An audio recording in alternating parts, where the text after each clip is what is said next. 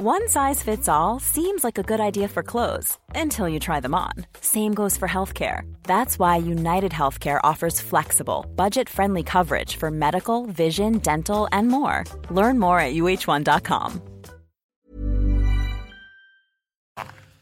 CNews, 5h55, bienvenue à tous. Merci d'être avec nous. Merci d'avoir choisi CNews pour démarrer cette journée de lundi 4 juillet. C'est la fête nationale aux États-Unis. On va aller aux États-Unis, tiens, ce matin.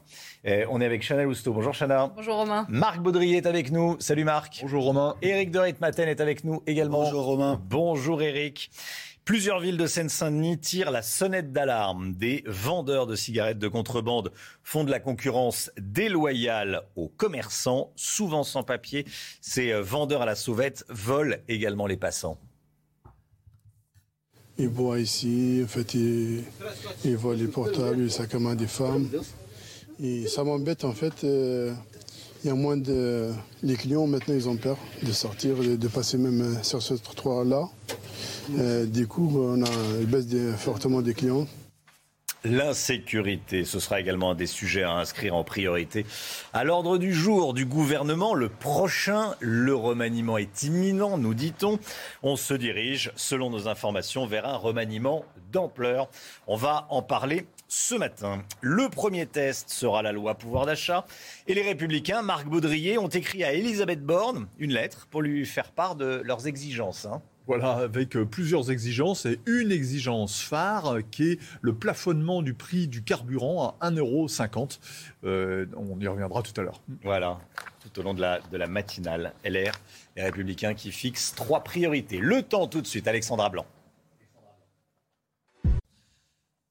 Le temps, Alexandra Blanc, vous démarrez ce bulletin météo par un incendie qui s'est déclenché à côté d'Aix-en-Provence. hein. Oui, exactement. Du côté de Velo, à tout juste quelques kilomètres d'Aix-en-Provence, il y avait du vent hier et des températures vraiment presque caniculaires, 33, 34 degrés hier à Aix-en-Provence. Et donc, conséquence, un incendie s'est donc développé euh, du côté de Velo, juste à côté d'Aix-en-Provence. Attention, puisqu'aujourd'hui, le risque d'incendie va rester assez, euh, va rester euh, toujours au rendez-vous, notamment dans les Bouches du Rhône. Alors, ce matin, un temps relativement calme. On a seulement quelques nuages entre le sud-ouest et euh, les régions centrales. Toujours du vent en Méditerranée. C'est pourquoi, je vous le disais, hein, le risque d'incendie euh, reste bien présent aujourd'hui. Et puis, on retrouve sur les régions du nord un temps un petit peu plus laiteux, notamment euh, près des côtes de la Manche, mais sans grandes conséquences. Dans l'après-midi, attention, de nouveau des orages attendus sur le centre-est du pays, entre le massif central, les Alpes ou encore en remontant vers le Doubs et le Jura. Ces orages pourraient être localement assez violents et accompagnés de grêle.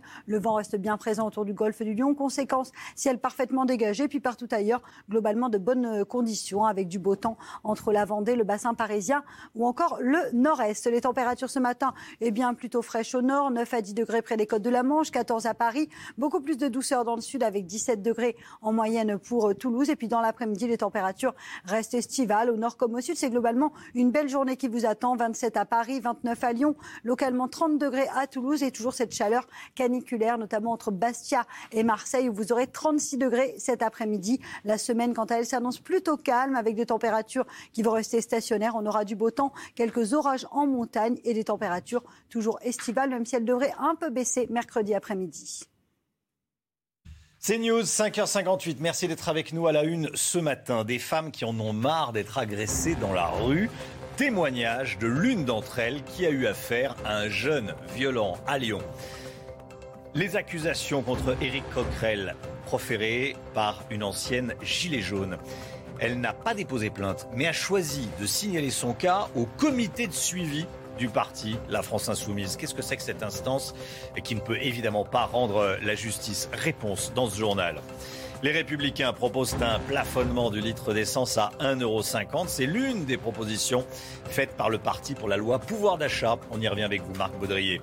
A tout de suite, Marc. Trois morts dans une fusillade dans un centre commercial à Copenhague. Le tireur est un Danois de souche, de 22 ans. Le récit à suivre. Au moins six morts en Italie dans l'effondrement du glacier de Marmolada. Les recherches reprennent ce matin pour retrouver d'éventuels disparus. Et puis Eric de Ritmaten nous dira que c'est l'été de tous les dangers en termes de risque d'attaque informatique. Attention au Wi-Fi public, notamment pendant les locations de, vacances. A tout de suite, Eric. Le harcèlement de rue, c'est un calvaire, parfois quotidien pour de nombreuses femmes. On a recueilli le témoignage de Natacha Lecamus, qui a accepté de nous raconter son agression. Ça s'est passé jeudi dernier à Lyon, place Bellecour, en plein centre de Lyon, Chana. Elle est venue en aide à une jeune femme prise à partie euh, par un homme et la situation s'est retournée contre elle. Natacha a filmé la scène et a publié la vidéo sur les réseaux sociaux. Michael Dos Santos. Tiens, tiens, regarde ça, regarde ça, regarde ça. Allez, allez. Coup de pied, insulte, l'agression s'est déroulée jeudi après-midi place Bellecour à Lyon. Arrivée de l'île de la Réunion pour les vacances, Natacha assiste au harcèlement de rue d'une passante dans sa ville natale. En colère, elle décide d'intervenir pour stopper l'individu sans se douter de la suite des événements. Il me poursuit, il continue sa route vers moi et euh, il me demande euh, où est-ce que j'allais dormir ce soir? Je parlais assez fort en fait euh, pour m'affirmer et aussi pour alerter. Je ne savais pas s'il allait vraiment frapper il, m'a juste du coup tiré par l'arrière quand il arrivé derrière moi. Et après, c'était vraiment menace. Donc, j'ai eu cette idée de trouver, bah, de sortir mon téléphone et aussi pour avoir une preuve.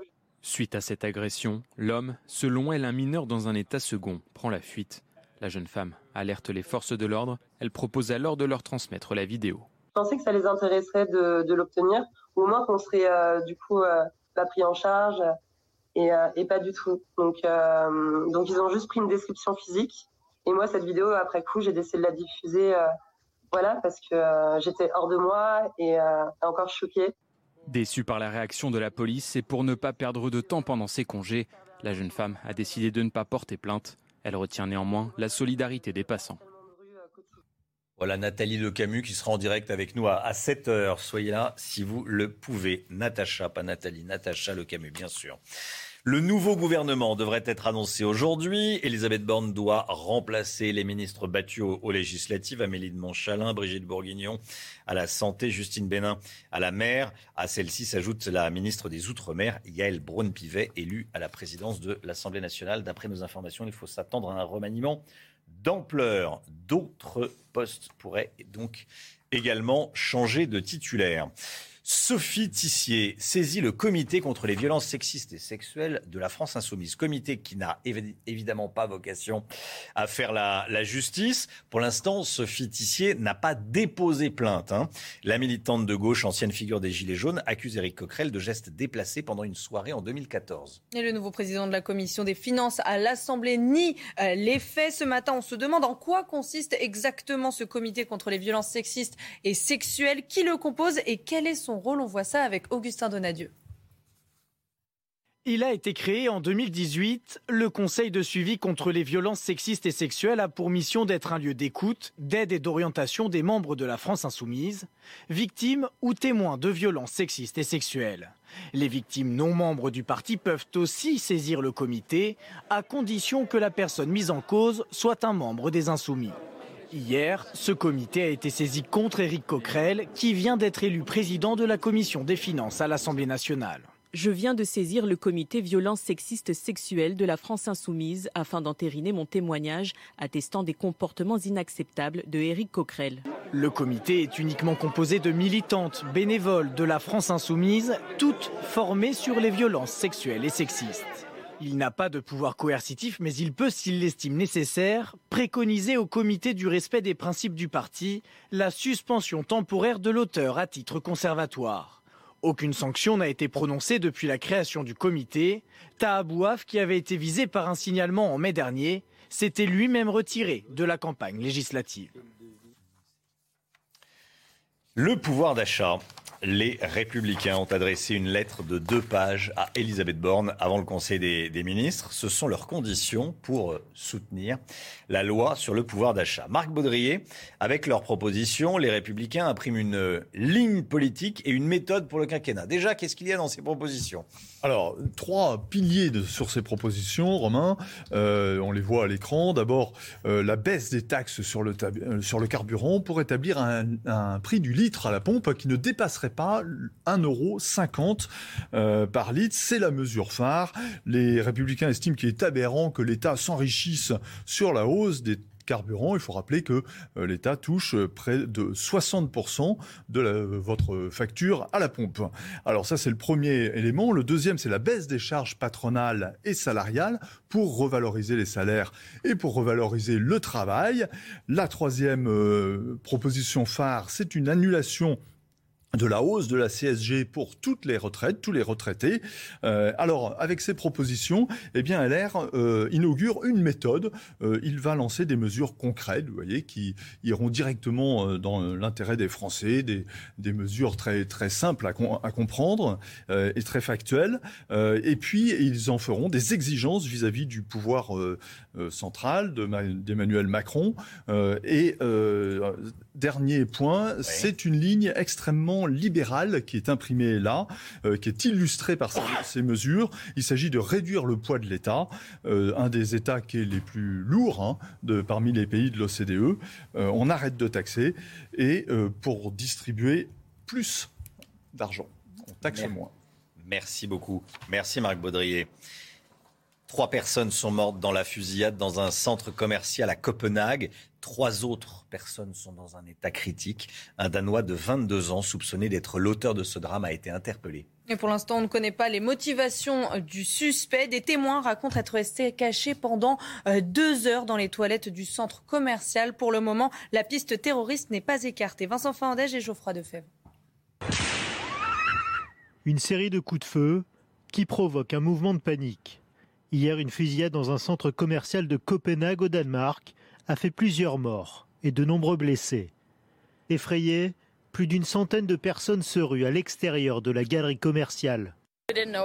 Nous ne savions pas quoi faire, alors nous avons couru. Les gens nous guidaient vers le panneau de sortie.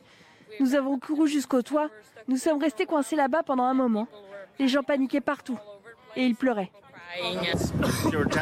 C'est de la pure terreur, c'est horrible. Vous vous demandez peut-être comment une personne peut faire ça à un autre être humain, mais c'est au-delà, au-delà de tout ce qui est possible. Les policiers arrivent rapidement sur place et quadrillent les rues alentours. À quelques mètres du centre commercial, un jeune homme est arrêté par la police. Nous avons affaire à un suspect qui a été arrêté. Il s'agit d'un Danois de souche de 22 ans. La piste terroriste n'est pas exclue. Le dernier attentat à Copenhague remonte à 2015. Les recherches reprennent ce matin autour du glacier de la Marmolada. Dans les Alpes italiennes, un bloc s'est détaché. Le bilan, le tout dernier bilan, est d'au moins 6 morts et 8 blessés. Des personnes seraient également portées disparues, Chana. Des hélicoptères ont été déployés sur place pour leur porter secours et surveiller l'évolution de la situation. Cette catastrophe arrive au lendemain d'un record de température au sommet du glacier. Il a fait 10 degrés, c'est du jamais vu. Alors on rejoint tout de suite Alexandre Naour, notre correspondant à Pavie en Italie. Alexandre, les recherches reprennent ce matin. Hein. Effectivement, bonjour à tous. Vous l'avez dit, hein, les recherches se sont poursuivies jusqu'à tard hier soir et vont reprendre ce matin. Ce qui est sûr, c'est que les secours restent en alerte puisque les chaleur de ces derniers jours et encore d'aujourd'hui font craindre de nouveaux possibles effondrements. Les secours comptaient surtout sur la nuit et le rafraîchissement des températures pour reprendre au plus vite les recherches. Ce qui est très vraisemblable en tout cas, c'est qu'il s'agit bien des hautes chaleurs de ces derniers jours, notamment en fin de semaine dernière. Des températures anormalement hautes ont été enregistrées, provoquant ainsi le détachement de ce bloc de glace au sommet de la Marmolada, vous l'avez dit hier après-midi vers 14h. Cela a ensuite entraîné eh bien, dans sa chute une avalanche de pierres, de glace et de neige qui est ensuite venue eh débouler en contrebas sur plusieurs centaines de mètres avant de rencontrer la quinzaine, vingtaine de personnes qui empruntaient alors le parcours qui mène au sommet. Il est encore en tout cas assez difficile pour les secours alpins d'avoir un chiffre très précis euh, du nombre de personnes eh bien, euh, conduites dans, cette, cet accident. Dès hier, une première estimation avait en tout cas été conduite en regardant euh, le parking au, départ de ce sommet, en essayant de comptabiliser le nombre de voitures et de savoir celles qui étaient restées stationnées jusque tard dans la nuit. Voilà donc en tout cas les deux raisons pour lesquelles eh cette journée-là d'aujourd'hui est cruciale peut-être pour pouvoir trouver d'éventuels survivants, même si euh, les possibilités, la probabilité s'amenuient très fortement aujourd'hui. Et enfin, essayer d'établir un bilan un peu plus précis des victimes des événements qui se sont déroulés sur les pentes du sommet, le plus haut sommet du massif des Dolomites. Merci beaucoup Alexandre Lenaour, correspondant de CNews en Italie. Merci Alexandre. Le sport tout de suite avec une grosse frayeur en Formule 1. Grosse frayeur donc euh, hier au Grand Prix de Silverstone en Grande-Bretagne en Formule 1. Juste après le départ, un terrible accident a eu lieu entre plusieurs pilotes. Hein. Vous allez voir, c'est impressionnant. La monoplace de Zhou Ganyu a accroché celle de Pierre Gasly et de George Russell. Le pilote chinois s'est retourné et a terminé sa course de l'autre côté des barrières. Regardez. C'est impressionnant. C'est euh, heureusement, il est en bonne santé malgré ces euh, images spectaculaires. Le patron de la Formule 1 qui a par ailleurs condamné la tentative d'infiltration sur la piste de militants écologistes. Hein, c'est l'information de la nuit. Oui, vous allez voir euh, ces images. Alors que la course était neutralisée, plusieurs militants pour le climat ont tenté de s'infiltrer euh, sur la course. Vous l'avez dit, le patron de la Formule 1 qui a donc condamné cette tentative. Et puis on va donner le résultat quand même de cette course. Au final, l'Espagnol Carlos Sainz s'est imposé pour la première fois de sa carrière. C'est vrai qu'elle a été tellement, elle a été tellement folle, ah cette course, on en oublierait presque l'information principale. En F2, en Formule 2, un violent accident a eu lieu hier entre les pilotes Denis Auger et Roy Nissany. Et la monoplace du Norvégien a percuté le haut de celle de l'Israélien. Les images sont spectaculaires, mais les pilotes sont ressortis indemnes. Heureusement, ils ont été sauvés par leur halo. C'est un dispositif de sécurité qui protège la tête des pilotes. C'est folle, hein euh, la, voiture décolle, hein décolle. Du tennis, c'est fini pour la Française Caroline Garcia à Wimbledon. Et la Française a été éliminée hier en huitième de finale par la Tchèque Maria Bouskova. Caroline Garcia n'a pas réussi à trouver de solution face à une joueuse moins bien classée qu'elle. Score final 7-5, 6-2. Et puis ça passe difficilement Enfin, difficilement pour Djoko. Djokovic en huitième de finale de, Wimbledon, il a dû céder un set. Eh oui, mais il s'est inhabituel. Bah oui, c'est ça. Ça arrivé que deux fois. Pour l'instant, il s'est imposé en quatre manches 6-2, 4-6, 6-1 et 6-2. Je vous le disais, c'est le deuxième set perdu depuis le début du tournoi pour Djoko. Au prochain tour, le Serbe affrontera Sinner, tombeur du jeune Carlos Alcaraz. Beaucoup d'actualités sport, hein, parce que le PSG euh, débute sa saison aujourd'hui. Christophe Galtier, l'arrivée du, nouvel entraîneur Christophe Galtier devrait être officialisé dans les prochaines heures. Selon son entourage, l'ancien entraîneur de, Nice et de Lille a les épaules assez solides pour gérer le vestiaire parisien. Et puis, premier jour de repos sur le Tour aujourd'hui. les, cyclistes sont arrivés hier soir en avion. Hein. Exactement. et plus tôt dans la journée, Dylan, Dylan Groenewegen s'est imposé de justesse au sprint. Et puis le Belge euh, Wout van Aert est toujours maillot jaune. 6h13, merci d'être avec nous, merci d'avoir choisi CNews pour démarrer votre journée de lundi 4 juillet. Sydney en Australie, sous les eaux, des pluies torrentielles, des inondations, des milliers d'habitants contraints euh, de quitter leur, euh, leur domicile. On vous montre les images et puis on va demander à Alexandra Blanc euh, à quoi c'est dû, est-ce que c'est dû au réchauffement climatique ou pas? à tout de suite, restez avec nous. C'est News, il est 6h15. Bienvenue à tous. Merci d'être avec nous. On va parler du réchauffement dans un instant euh, et des inondations à Sydney. Mais tout d'abord, le rappel des titres, tout ce qu'il faut savoir dans l'actualité, le point info, Chana Lousteau. Avant-dernier jour du procès de Jean-Marc Reiser, l'assassin présumé de Sophie Le Tan. Aujourd'hui auront lieu les plaidoiries et le réquisitoire. Poursuivi pour assassinat, Jean-Marc Reiser en cours la réclusion criminelle à perpétuité. Tout au long de son procès, il a maintenu ne pas avoir prémédité la mort de la jeune étudiante. À Villeurbanne, près de Lyon, un mariage dégénère. Ça s'est passé vendredi. La mairie a dû suspendre la cérémonie et pour cause, de nombreuses infractions ont été commises. Un cortège de grosses cylindrées bloquait les rues et des tirs de mortier ont inquiété les riverains. Après 1h30 d'interruption, le mariage a finalement eu lieu devant un nombre d'invités restreint à 20 personnes. Est-ce que l'organisation des JO 2024 a vu trop grand La réponse est oui pour Guy Dru, membre du comité international olympique. L'ancien ministre, des Sports juge trop ambitieuse la cérémonie d'ouverture prévue sur la scène. La question de la sécurisation de l'événement se pose, notamment après les incidents au Stade de France. Alors selon Guy Dru, il faut impérativement prévoir un plan B. Les terrasses estivales des cafés, des restaurants ont fait leur retour sur les trottoirs parisiens. La mairie de Paris a délivré des autorisations pour la saison. Vous allez voir que ces terrasses sont une source de tension entre riverains et restaurateurs. On parle même parfois de terrasses clandestines. Geoffrey Defebvre, Marie Conan. Chaque matin, quand Maude sort de chez elle, elle doit contourner les chaises et les tables de cette terrasse éphémère qui s'est installée au pied de sa résidence. On peut facilement euh, donner un coup dans une chaise ou même trébucher. Alors euh, moi ça va, mais on peut même pas circuler sur les trottoirs. Des piétons alors obligés de circuler sur la route comme ici. Bloquant de ce fait le passage des véhicules. Une sécurité mise à mal par ces terrasses estivales, nombreuses dans la capitale. Elles ne sont pourtant pas autorisées à s'approprier l'intégralité du trottoir. Ces policiers sont justement là pour rappeler à l'ordre ceux qui ne respectent pas les règles.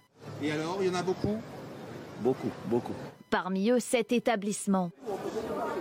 Malgré la présence de clients déjà attablés à l'extérieur, il est obligé de remballer sa terrasse.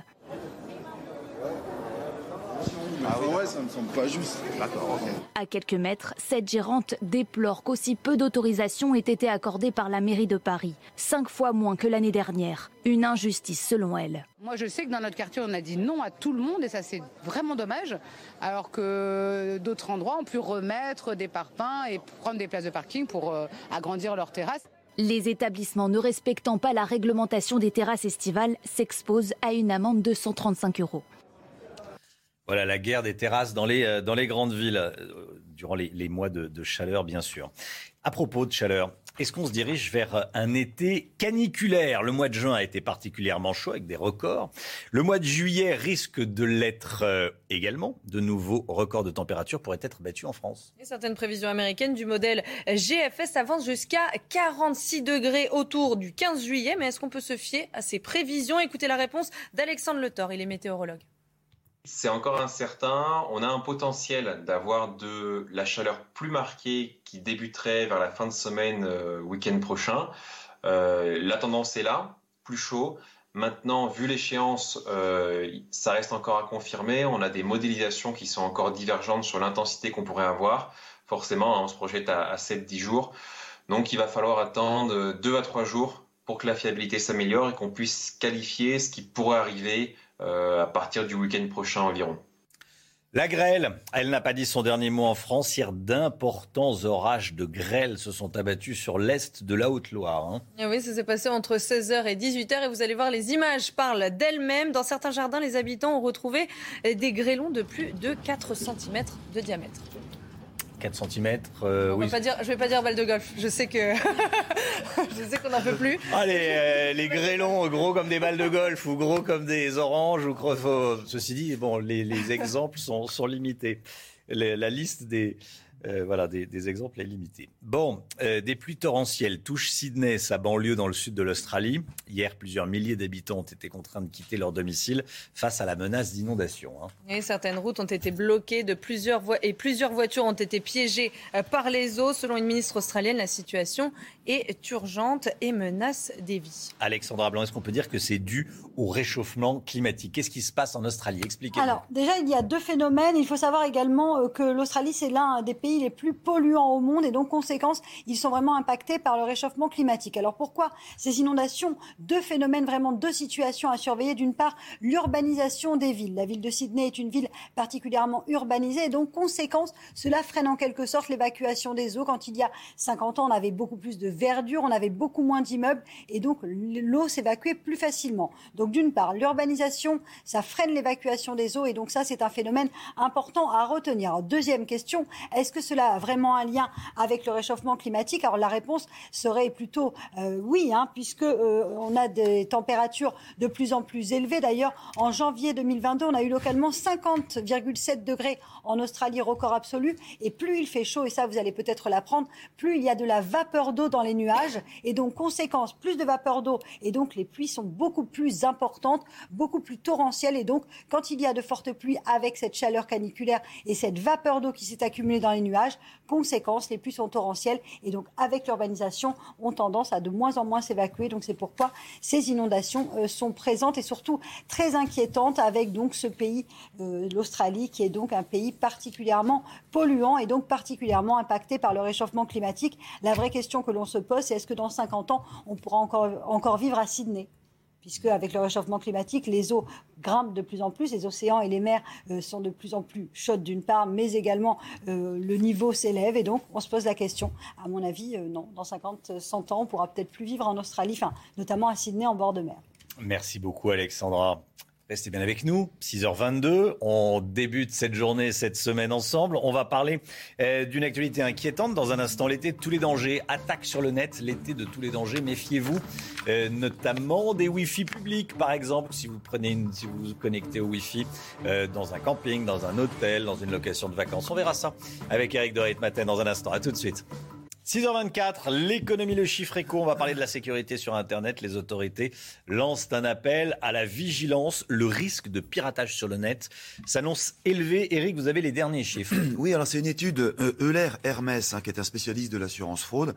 Et là, eh bien, écoutez, selon cette enquête, on, paraît-il, euh, les risques de fraude vont augmenter de 30% donc cet été. Alors j'ai voulu en savoir plus en contactant euh, l'un des grands spécialistes français qui est Michel Vandenberg, qui a créé le Cyber Campus à Paris La Défense.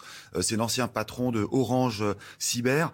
Et donc lui me dit que simplement les Français sont pas assez protégés, les entreprises sont très vulnérables. Puis en plus vous avez le paramètre de la Russie actuellement qui est prête à lancer des attaques, dit-on. alors on l'a vu récemment avec un satellite européen. Hein. Elle, elle a envoyé des, des, des logiciels pour essayer de mobiliser, d'immobiliser ces satellites.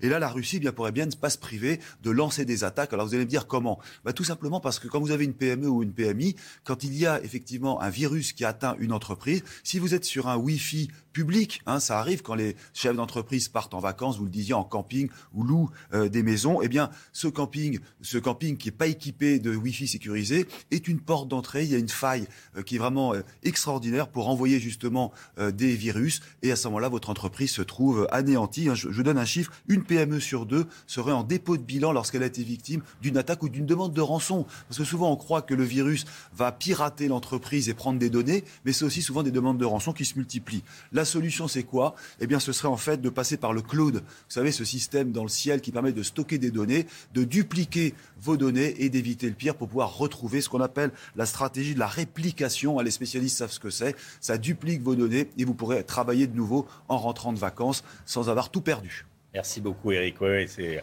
faut, faut, se méfier des réseaux Wi-Fi publics. Le cloud, oui, dans le ciel, enfin dans le ciel, pour c'est imagé. Hein. Le stockage dans le ciel, voilà. Enfin, c'est pas dans le ciel, oui, c'est. Euh, le nuage, le cloud, c'est le nuage. Oui, oui, c'est le marketing, la pub qui dit que c'est dans le ciel, mais c'est pas dans, c'est pas dans le ciel, évidemment. Bien, merci beaucoup, Eric.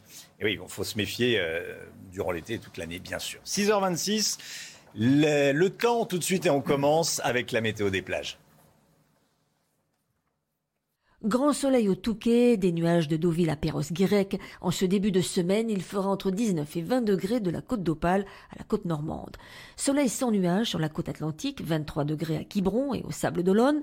De 17 à 19 degrés dans l'eau, l'indice UV est à 8. Temps gris sur la côte aquitaine avec des orages prévus à Saint-Jean-de-Luz et Arcachon. Le mercure affiche 27 à Royan, température de l'eau entre 19 et 21. Grosse chaleur autour du golfe du Lion, jusqu'à 35 degrés à Valras, l'indice UV est à 10.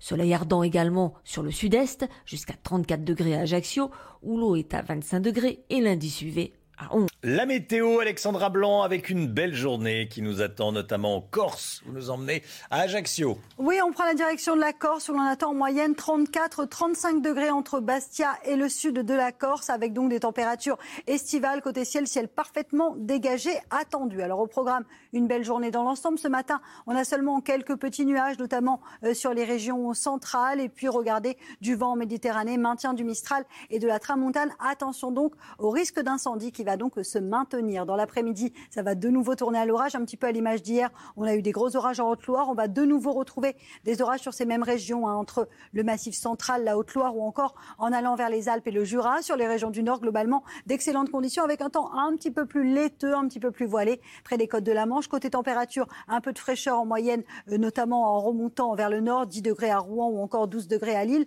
Grande douceur sur l'arc méditerranéen. Et puis dans l'après-midi, toujours ces températures caniculaires, notamment à Marseille ou encore à Bastia, 36 degrés en moyenne. Vous aurez 33 degrés à Ajaccio et des températures estivales également à Toulouse ou encore à Lyon avec en moyenne 29 à 30 degrés. La chaleur qui gagne également le nord du pays. Suite du programme, conditions météo plutôt calmes, quelques orages et températures à peu près stationnaires. C'est News, 6h29. Merci à vous d'être avec nous à la une ce matin. L'appel au secours de plusieurs maires de Seine-Saint-Denis. Vous allez voir, des individus souvent sans papier vendent des cigarettes à la sortie des transports en commun et volent des habitants. Les commerçants dénoncent par ailleurs une concurrence déloyale. Est-ce qu'on pourra organiser la cérémonie des JO 2024 sur la Seine à Paris comme prévu? Il y a de gros questionnements sur les mesures de sécurité à prendre. Le bras de fer entre Joe Biden et Jeff Bezos, le patron d'Amazon, au sujet du prix de l'essence. Comme en Europe et notamment en France, il y a de grosses tensions. On sera en direct avec Elisabeth Guedel depuis les États-Unis. La ville de Lysychansk est désormais aux mains des Russes, ville clé du Donbass. Les dernières informations dans un instant. Cette alerte de l'Institut de la mer de Villefranche, la planète se réchauffe et l'une des conséquences est l'augmentation des températures des océans. Faut-il s'inquiéter? Que dit exactement l'Institut de la mer de Villefranche On verra ça avec Alexandra Blanc. A tout de suite Alexandra. Le fléau du trafic de cigarettes en Seine-Saint-Denis, les maires de Bobigny, de la Courneuve ou encore de Noisy-le-Sec lancent une alerte. Les vendeurs à la sauvette sont de plus en plus nombreux dans leur commune. Et le plus souvent, ils sont installés à la sortie des transports en commun et proposent des paquets deux fois moins chers que dans les tabacs. Résultat, les riverains ne se sentent plus en sécurité et les commerçants en pâtissent. Reportage à Noisy-le-Sec signé Valérie Labonne et Lutfi Mogdad. Ils sont plus d'une dizaine d'hommes à alpaguer les usagers à la sortie de cette station de RER. Leur objectif, écouler les paquets de cigarettes contrefaits qu'ils ont à la main. Vendus deux fois moins cher que ceux des bureaux de tabac, ils ne tardent pas à trouver des clients. Un trafic qui s'est développé depuis deux ans et qui perturbe la vie du quartier. Un commerçant a accepté de témoigner anonymement. Pour lui, la situation est devenue intenable. Il voit ici, en fait, il, voit les portables, il s'accommode des femmes. Ça m'embête en fait. euh, il y a moins de. Les clients maintenant ils ont peur de sortir, de, de passer même sur ce trottoir-là. Euh, coup, on a une baisse des- fortement des clients. La plupart sont des sans-papiers qui survivent grâce à l'argent des ventes et alimentent un trafic bien installé dans le département. Les nombreuses opérations de police et saisies records ne permettent pas d'en venir à bout, car les clients sont là, attirés par les prix très attractifs. Je pense que c'est différents facteurs. La paupérisation de la population en Seine-Saint-Denis, le prix élevé du paquet de cigarettes d'une manière générale, et puis euh, ces vendeurs qui, lorsqu'ils sont euh, en garde à vue, ressortent sans avoir de sanctions, eh bien, font que le, tra- le trafic se développe. Avec les maires de Bobigny et La Courneuve, ils appellent dans un communiqué à une mobilisation de tous et réclament plus de moyens policiers pour venir à bout de ce trafic. Le harcèlement de rue, c'est un calvaire parfois quotidien pour de nombreuses femmes.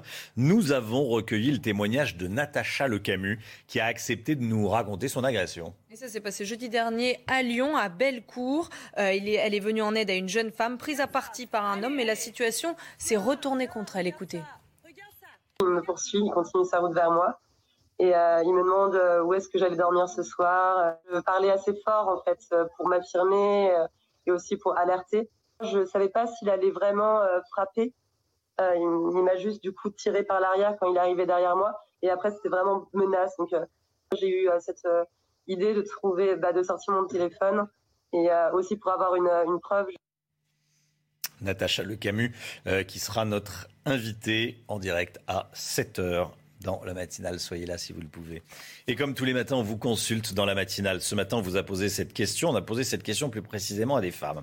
Est-ce que vous vous sentez en insécurité dans la rue, victime d'agression de rue? Écoutez vos réponses, c'est votre avis.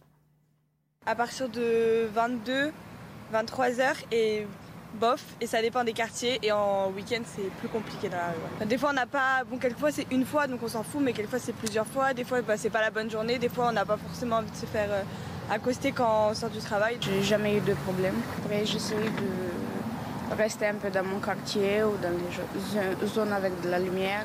Ça dépend des quartiers. Voilà, donc euh, en tant que femme, je pense qu'on est toujours un peu plus prudente. Et euh, je prends pas le métro très tard le soir. Généralement, je préfère rentrer en taxi. Euh, parce que voilà, je préfère éviter euh, d'avoir des soucis ou des problèmes.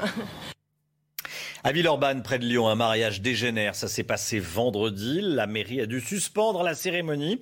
Et pour cause, de nombreuses infractions ont été commises. hein. Un cortège de grosses cylindrées bloquait les rues et des tirs de mortier ont inquiété les riverains. Après une heure et demie d'interruption, le mariage a finalement eu lieu devant un nombre d'invités restreint à 20 personnes. Alors, il faut bien se comporter. Euh, alors, il peut y avoir de la joie, mais on n'est pas agressif et on bloque pas la circulation. C'est comme ça que ça se passe. En tout cas, à Villeurbanne, voilà, le maire a dit on arrête, on se calme, et puis, euh, et puis accessoirement, on va payer des amendes, et ensuite on marie. Voilà, c'est comme ça que ça se passe, et c'est comme ça que ça s'est passé. Il a fallu rappeler un peu le règlement, là, à Villeurbanne. Euh, avant dernier jour du procès de Jean-Marc Reiser, l'assassin présumé de Sophie Le Tan, aujourd'hui auront lieu les plaidoiries et le réquisitoire. Poursuivi pour assassinat, Reiser, Jean-Marc Reiser, en cours la réclusion criminelle à perpétuité. Et tout au long de son procès, il a maintenu ne pas avoir prémédité la mort de la jeune étudiante. Pour l'avocat des parties civiles, il reste encore des zones d'ombre sur ce qu'il s'est passé. Écoutez. La manière dont il l'a tuée, on ne le sait pas. Les seules choses que l'on sait dans ce dossier, c'est grâce au travail acharné des policiers, des experts. Reiser, lui, n'a jamais, jamais, il s'adapte. Il s'adapte à ce qu'on trouve. Donc, qu'est-ce qui s'est passé dans ce face-à-face entre M. Reiser, l'assassin, et Sophie, lui seul le sait. On n'a rien appris de M. Rezer et on n'apprendra rien. Ce qu'il faut, c'est que la justice passe et qu'il ne puisse plus jamais faire d'autres victimes. Voilà, et on retrouvera Noémie Schulz en direct à 7h30 en direct de Strasbourg, qui suit ce procès pour CNews. Est-ce que l'organisation des JO 2024 a vu trop grand? La réponse est oui pour Guy membre du Comité international olympique. L'ancien ministre des Sports juge trop ambitieuse la cérémonie d'ouverture prévue sur la scène. La question de la sécurisation de l'événement se pose notamment après les incidents au Stade de France. Alors selon Guy il faut impérativement prévoir un plan B. Geoffrey Defebvre. Ce serait une première mondiale. Une cérémonie d'ouverture des Jeux Olympiques de Paris en 2024 sur la Seine. 6 km du pont d'Austerlitz au pont de Iéna, 160 bateaux pour les délégations et les chefs d'État, 600 000 spectateurs. Un spectacle grandiose, mais difficilement sécurisable. La cérémonie d'ouverture est le Stade de France puissance 1000 parce que c'est une cérémonie à ciel ouvert avec 14 km, 12 km de voies de berge à, sécuriser, avec des forces euh, de sécurité, gendarmerie, police nationale, armée, qui vont être forcément en nombre insuffisant et qui vont mobiliser tout ce que la France compte comme force de sécurité. Pour relever le défi sécuritaire de la cérémonie, Tony Estanguet, le président du comité d'organisation des Jeux Olympiques, a annoncé vouloir recruter 22 000 agents de sécurité privés. Guy Dru, membre du comité olympique, propose également d'envisager un plan B.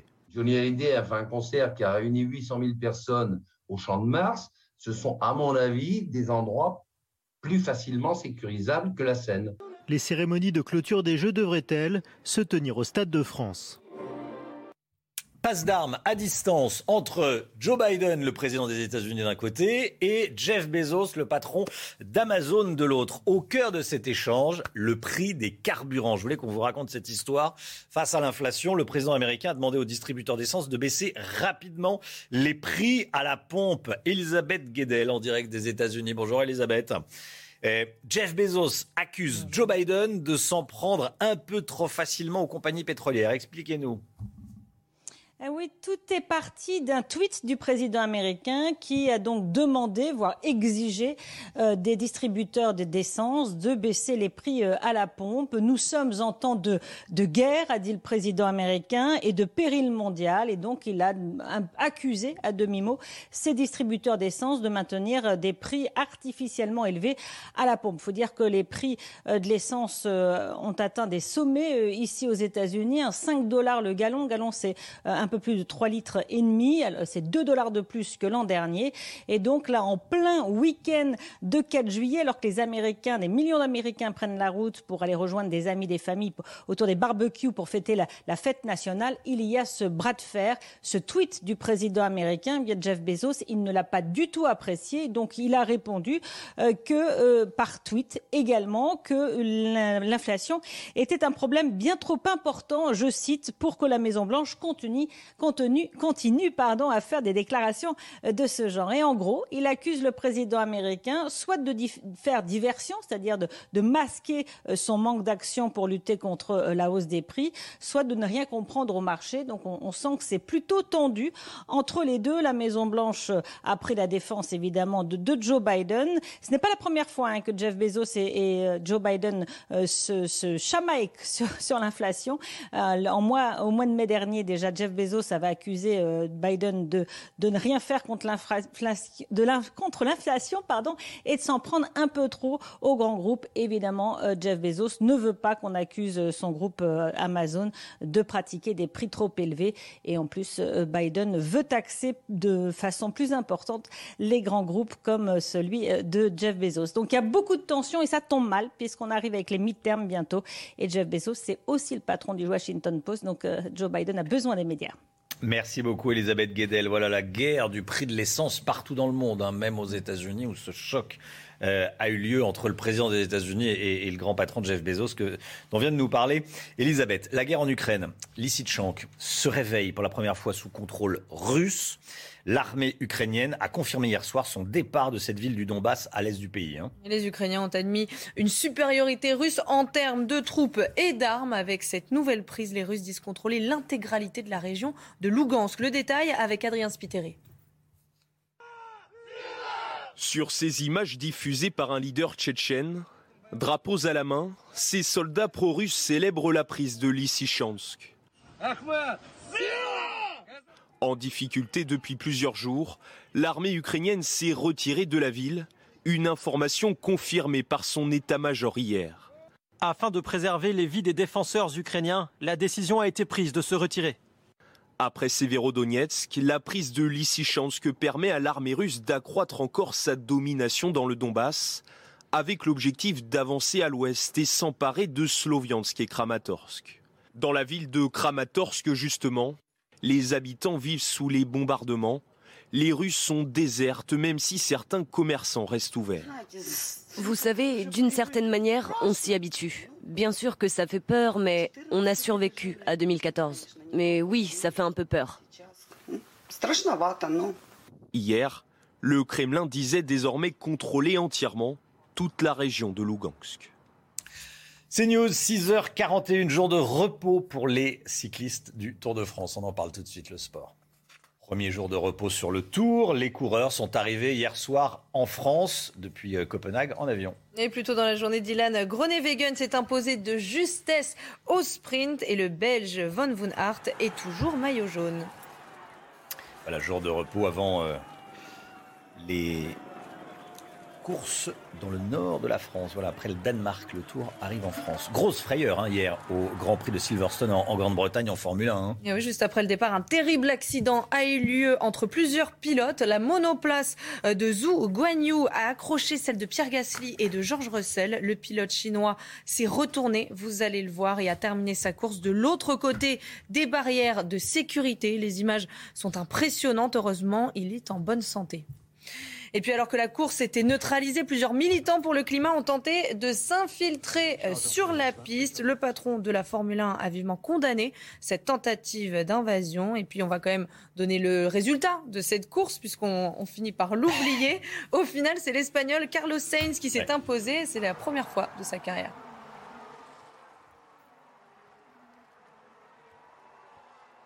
C'est News, 6h43. Bon réveil à tous. Bon début de semaine, bon début de vacances. Si vous êtes juilletis, que vous êtes parti euh, ce week-end. Restez bien avec nous. Dans un instant, on va parler euh, de la température des océans. Le, la température des océans grimpe.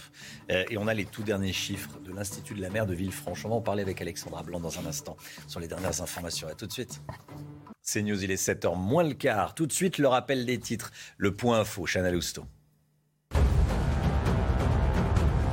Le nouveau gouvernement devrait être annoncé aujourd'hui d'après nos informations, il faut s'attendre à un remaniement euh, d'ampleur. Elisabeth Borne doit remplacer les trois ministres battus aux législatives. À celle-ci s'ajoute Yael Braun-Pivet, élu à la présidence de l'Assemblée nationale. Et puis la question du maintien de Damien Abad se pose également après l'ouverture d'une enquête contre lui pour tentative de viol.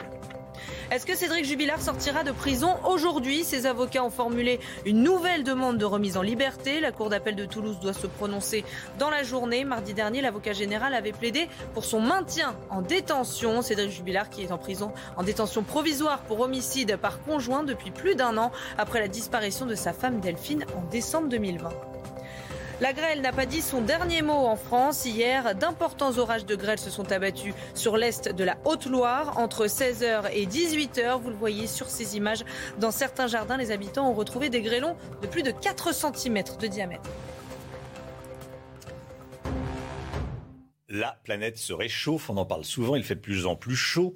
Euh, un phénomène dont on parle un peu moins, c'est le réchauffement des océans. L'Institut de la mer de, Villefranche a publié un, rapport que vous allez nous détailler, Alexandra Blanc, parmi les, informations qu'on découvre, qu'on apprend, entre 1925 et, et 2016, approximativement en un siècle. Le nombre de jours de vagues de chaleur marine annuelles a augmenté de 50%. Alors exactement. Souvent, quand on part en vacances, on se dit chouette, la mer est à 25 degrés. On a l'impression que c'est plutôt une bonne nouvelle. Eh bien non. La réponse est que c'est plutôt euh, catastrophique. on en parle un petit peu moins dans les médias. Et ce matin, sur CNews, on a voulu donc vous faire un petit focus justement sur ce réchauffement des océans. Romain, vous le disiez, donc en presque un siècle, le nombre de chaleurs annuelles de vagues de chaleur marine a augmenté de 50%. Et vous l'ignorez sûrement, actuellement, il y a une canicule en mer Méditerranée une canicule marine avec des températures qui sont en moyenne plus 5 degrés rapport à la normale. Ça touche notamment les côtes italiennes, les côtes espagnoles, mais également euh, les côtes françaises. Donc depuis quelques semaines, quelques mois déjà, l'eau de la mer Méditerranée est anormalement élevée. Quand il y a évidemment ces canicules marines. Avec des températures de quel ordre? Des températures qui grimpent en moyenne à 25 degrés, je vous le disais juste à l'instant. 25 degrés? Exactement. Ben, en Méditerranée, un petit peu moins, mais on a en moyenne, par exemple, à Ajaccio, 25 degrés dans l'eau actuellement. Au lieu de 20 habituellement. Au lieu de 20 habituellement, on sent qu'il fait de plus en plus chaud dans l'air, donc sur la terre, mais également dans l'eau. On a par exemple euh, du côté d'Argelès, autour du golfe du Lion, 24 degrés dans l'eau actuellement. Donc on a vraiment une vague de chaleur. Une Qui est au-dessus de la moyenne. Marine. Ah oui, oui, c'est en moyenne 5 degrés au-dessus de la moyenne. On devrait avoir en moyenne 19 degrés. Près des côtes de la Manche, notamment euh, du côté de Deauville, on a 17 degrés dans l'eau. Et donc, conséquence, le réchauffement climatique. Donc ça concerne la Méditerranée et, et la. Non, justement, près des côtes de la Manche, on a 17 degrés. Ah oui notamment à Deauville. Donc c'est ce qui hmm. est normal. En revanche, plus vous allez vers le sud, vous avez 25 degrés à Argelès. Euh, et donc ça change les écoclimats, les écosystèmes. Par exemple, à l'île Maurice, quand vous alliez à l'île Maurice il y a 20 ans, on change vraiment de continent. Quand on allait à l'île Maurice il y a 20 ans, on avait plus de poissons, on avait des coraux. Là, vous allez à l'île Maurice, c'est tout cramé avec le réchauffement des eaux. C'est impressionnant. Merci beaucoup, Alexandra. Alexandra Blanc dans la matinale. C'est un constat édifiant. Sur 40 000 édifices religieux en France, seuls 15 000 seraient protégés et entretenus. la plupart du temps, les communes n'ont pas les moyens de entretenir le patrimoine. Exemple près de Nantes, à Saint-Julien de Vouvante, avec Jean-Michel Decaze. Vu de l'extérieur, l'édifice est imposant. Par sa taille, Saint-Julien de Vouvante se classe deuxième église de Loire-Atlantique derrière la cathédrale de Nantes. Faute d'entretien, un groupe de 12 bénévoles vient tous les mois pour ramasser les morceaux de murs qui s'effritent. Des morceaux comme ça qui s'éclatent du haut de 5-6 mètres. Hein, euh, alors c'est inquiétant quoi. Les poussières viennent, disons, du tuffeau qui se dégrade au niveau des des, bandes là, qui se décrochent et qui tombent et qui éclatent par terre. Alors euh, voilà, ça, fait des morceaux assez conséquents. Les vitraux, orientés à l'ouest, laissent passer l'eau qui dégouline sur la pierre à longueur d'année. Derrière la sacristie, c'est le toit qui fuit. C'est inquiétant de voir ça, quoi. Le bâtiment est classé monument historique depuis 2007 avec un projet de rénovation chiffré à 2 millions d'euros. Les travaux se sont résumés à de la consolidation. La seule restauration a été financée avec de l'argent privé.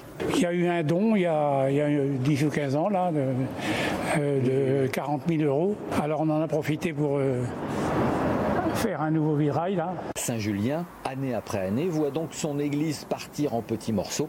Les bénévoles craignent de leur côté la fermeture de l'édifice pour raison de sécurité.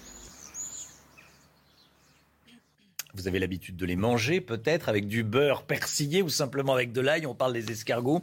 Sachez que les escargots possèdent d'autres vertus connues depuis des milliers d'années. Et eh oui, leur bave, leur bave est très recherchée pour fabriquer des produits euh, cosmétiques. Vous avez bien entendu. Alors comment ça marche? Reportage dans un élevage de la Drôme avec Viviane Hervier. Plusieurs fois par jour, Patrice Lambert vérifie la bonne croissance de ses escargots. Sous ses planches, ces petits pensionnaires sont à l'abri du soleil.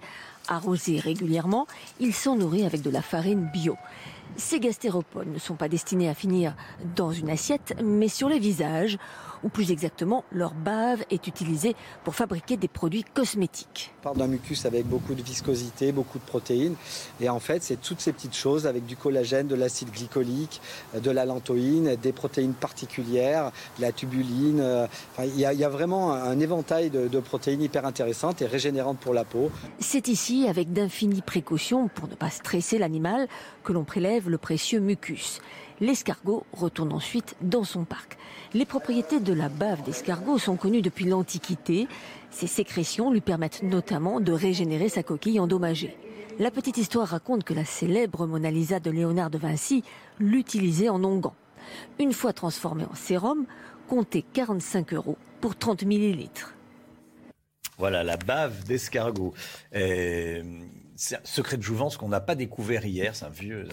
Euh, oui, c'est connu. C'est connu. il y a des produits cosmétiques, effectivement des produits cosmétiques. Bon, c'est en termes de, comment dire marketing, je suis pas certain que ce soit terrible de se dire on va se mettre de la bave d'escargot dans le visage. Mais bon. Ça cartonne pour Mais oui, oui, ça marche bien. Et c'est pas donné. Et c'est pas donné.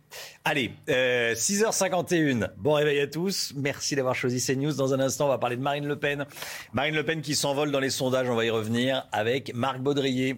Restez bien avec nous. À tout de suite. La politique avec vous, Marc Baudrier. Depuis sa victoire aux législatives, Marine Le Pen est sur un nuage. Vous nous dites la, la présidente du groupe RN à l'Assemblée s'envole dans les sondages. Oui, c'est assez spectaculaire, euh, Romain. Marine Le Pen bénéficie de sa nouvelle stature de parlementaire, leader de la droite, avec 44% de bonnes opinions en juin. C'est un score historique pour elle. Elle gagne 7 points et 6 places dans le tableau. Elle arrive pour la première fois devant le président de la République qui perd lui, 4 points sur un mois à 42%. Alors ce sondage, bien un sondage, ça n'est qu'un sondage, mais il y en a un deuxième qui le confirme, qui est réalisé par Cantar Public et POCA pour le Figaro Magazine de ce week-end. Et dans ce deuxième sondage, eh bien Marine Le Pen gagne 6 points à 39% d'avis favorables encore devant le président de la République et euh, elle arrive en deuxième position des personnalités préférées des Français derrière Édouard Philippe. Alors cette euphorie euh, sondagière hein, pour euh, Marine Le Pen euh, correspond à une mauvaise passe pour Emmanuel Macron. Dans le même sondage du Figaro Magazine, le président de la République dégringole de 5 points sur un mois. 61% des Français ne lui font pas confiance. Depuis mars dernier, en trois mois, sa cote de confiance, eh bien, elle a chuté de 45% à 32%. C'est assez inédit, vous voyez. Généralement, après une élection présidentielle, bah, le président de la République est tout juste élu, bénéficie d'un état de grâce. Là, c'est son opposante qui en profite. Quels effets ces sondages peuvent-ils avoir sur la vie politique française, Marc? Alors, trois effets. Le premier effet, eh bien, c'est que ça jette un voile, ces sondages, sur ce qui reste de la stratégie du cordon sanitaire. Hein, cette manière de mettre à part le Rassemblement national, à part des autres partis.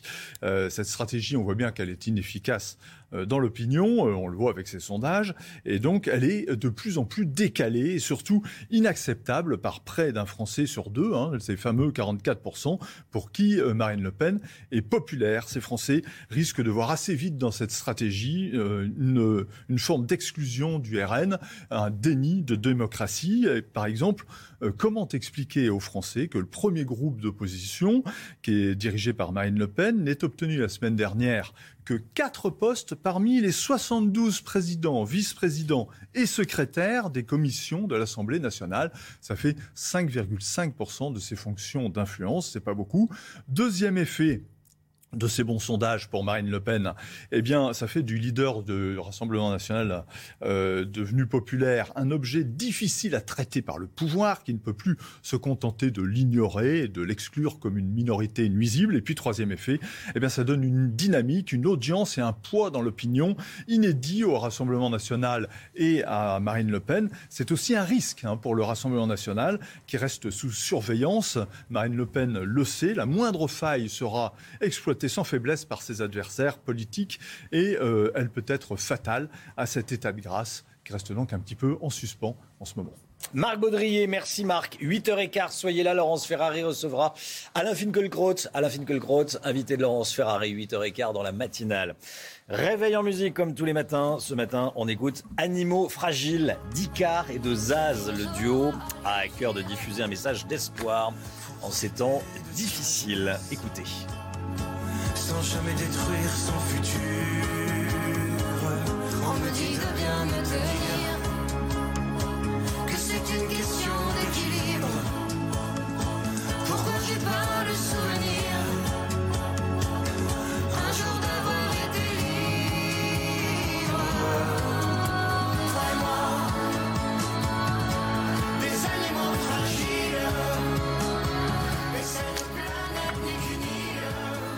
Les animaux fragiles. Le duo d'Icar et de Zaz. 6h57 le temps, tout de suite Alexandra Blanc. Alexandra Blanc aujourd'hui euh, au programme du soleil et des orages. Oui, du soleil, des orages, de la chaleur, bref, une météo estivale hein, sur les trois quarts du pays. Alors ce matin, le temps est légèrement laiteux, légèrement nuageux du côté de Limoges. Ces images prises il y a seulement euh, quelques minutes, mais a priori le ciel va se dégager dans le courant de la journée. On aperçoit donc le soleil avec au programme donc une journée globalement assez belle. On retrouve quelques nuages sur les régions centrales ou encore en remontant près des côtes de la Manche. Vous voyez les nuages hein, du côté de Limoges ou encore de Clermont-Ferrand qui remontent sur les Alpes du Nord ou encore sur le Jura. Toujours du vent en Méditerranée Attention donc au risque d'incendie qui va s'intensifier aujourd'hui. Ça va souffler assez fort en basse vallée du Rhône avec des rafales de l'ordre de 60 à 70 km par heure. Dans l'après-midi, ça va de nouveau tourner à l'orage, un petit peu à l'image des jours précédents entre les régions centrales et l'est du pays avec des orages parfois localement violents accompagnés de grêles mais également de fortes rafales de vent, du soleil au nord et du soleil toujours en Méditerranée. Les températures un peu fraîches ce matin au nord de la Seine avec en moyenne de 9 à 10 degrés. C'est beaucoup plus doux en Méditerranée. Puis dans l'après-midi, les températures restent caniculaire entre Marseille et Bastia, 36 degrés cet après-midi. Vous aurez 35 degrés euh, du côté euh, de Montpellier ou encore de Perpignan, 27 degrés à Paris et 29 degrés à Lyon. La chaleur qui donc concerne les trois quarts du pays. La suite du programme, conditions météo relativement calmes cette semaine, un peu de vent en Méditerranée, quelques orages au pied des Pyrénées, des températures qui restent estivales au nord comme au sud. C'est News, 6h59. Merci d'être avec nous à la une ce matin des femmes qui en ont marre d'être agressées dans la rue. Témoignage de l'une d'entre elles qui a eu affaire à un jeune violent à Lyon. On sera avec cette victime, Natacha Lecamus, dans ce journal dans un instant. Les accusations contre Éric Coquerel, proférées par une ancienne gilet jaune, elle n'a pas déposé plainte mais a choisi de signaler son cas au comité de suivi du parti. Qu'est-ce que c'est que cette instance qui ne peut évidemment pas remplacer la justice? Réponse dans ce journal. Les Républicains proposent un plafonnement du litre d'essence à 1,50€. C'est l'une des propositions faites par le parti pour la loi pouvoir d'achat. On va y revenir avec Marc Baudrier. Trois morts dans une fusillade dans un centre commercial à Copenhague. Le tireur est un Danois de souche de 22 ans. Le récit à suivre. Éric de Ritmaten nous dira que c'est l'été de tous les dangers en termes de risque d'attaque informatique. Attention au Wi-Fi public, notamment pendant les locations de vacances. Et puis cette bonne nouvelle, si vous voulez acheter une voiture électrique, le gouvernement maintient le bonus écologique de 6 000 euros. Pierre Chasseret nous en dit plus dans un instant. Le harcèlement de rue, donc c'est un calvaire parfois quotidien pour de nombreuses femmes. Nous avons recueilli le témoignage de Natacha Lecamus qui a accepté de nous raconter son agression. Ça s'est passé jeudi dernier à Lyon, place Bellecour. Elle est venue en aide à une jeune femme prise à partie euh, par un homme, mais la situation s'est retournée contre elle. Natacha a filmé la scène et a publié la vidéo sur les réseaux sociaux. Michael Dos Santos. Tiens, tiens, regarde ça, regarde ça, regarde ça. Allez, allez. Coup de pied, insulte, l'agression s'est déroulée jeudi après-midi place Bellecour à Lyon. Arrivée de l'île de la Réunion pour les vacances, Natacha assiste au harcèlement de rue d'une passante dans sa ville natale. En colère, elle décide d'intervenir pour stopper l'individu, sans se douter de la suite des événements. Il me poursuit, il continue sa route vers moi. Et euh, il me demande euh, où est-ce que j'allais dormir ce soir. Je parlais assez fort en fait euh, pour m'affirmer et aussi pour alerter. Je ne savais pas s'il allait vraiment frapper euh, il, m'a juste du coup tiré par l'arrière quand il arrivé derrière moi. Et après, c'était vraiment menace. Donc, euh, j'ai eu euh, cette idée de trouver, bah, de sortir mon téléphone et aussi pour avoir une, une preuve.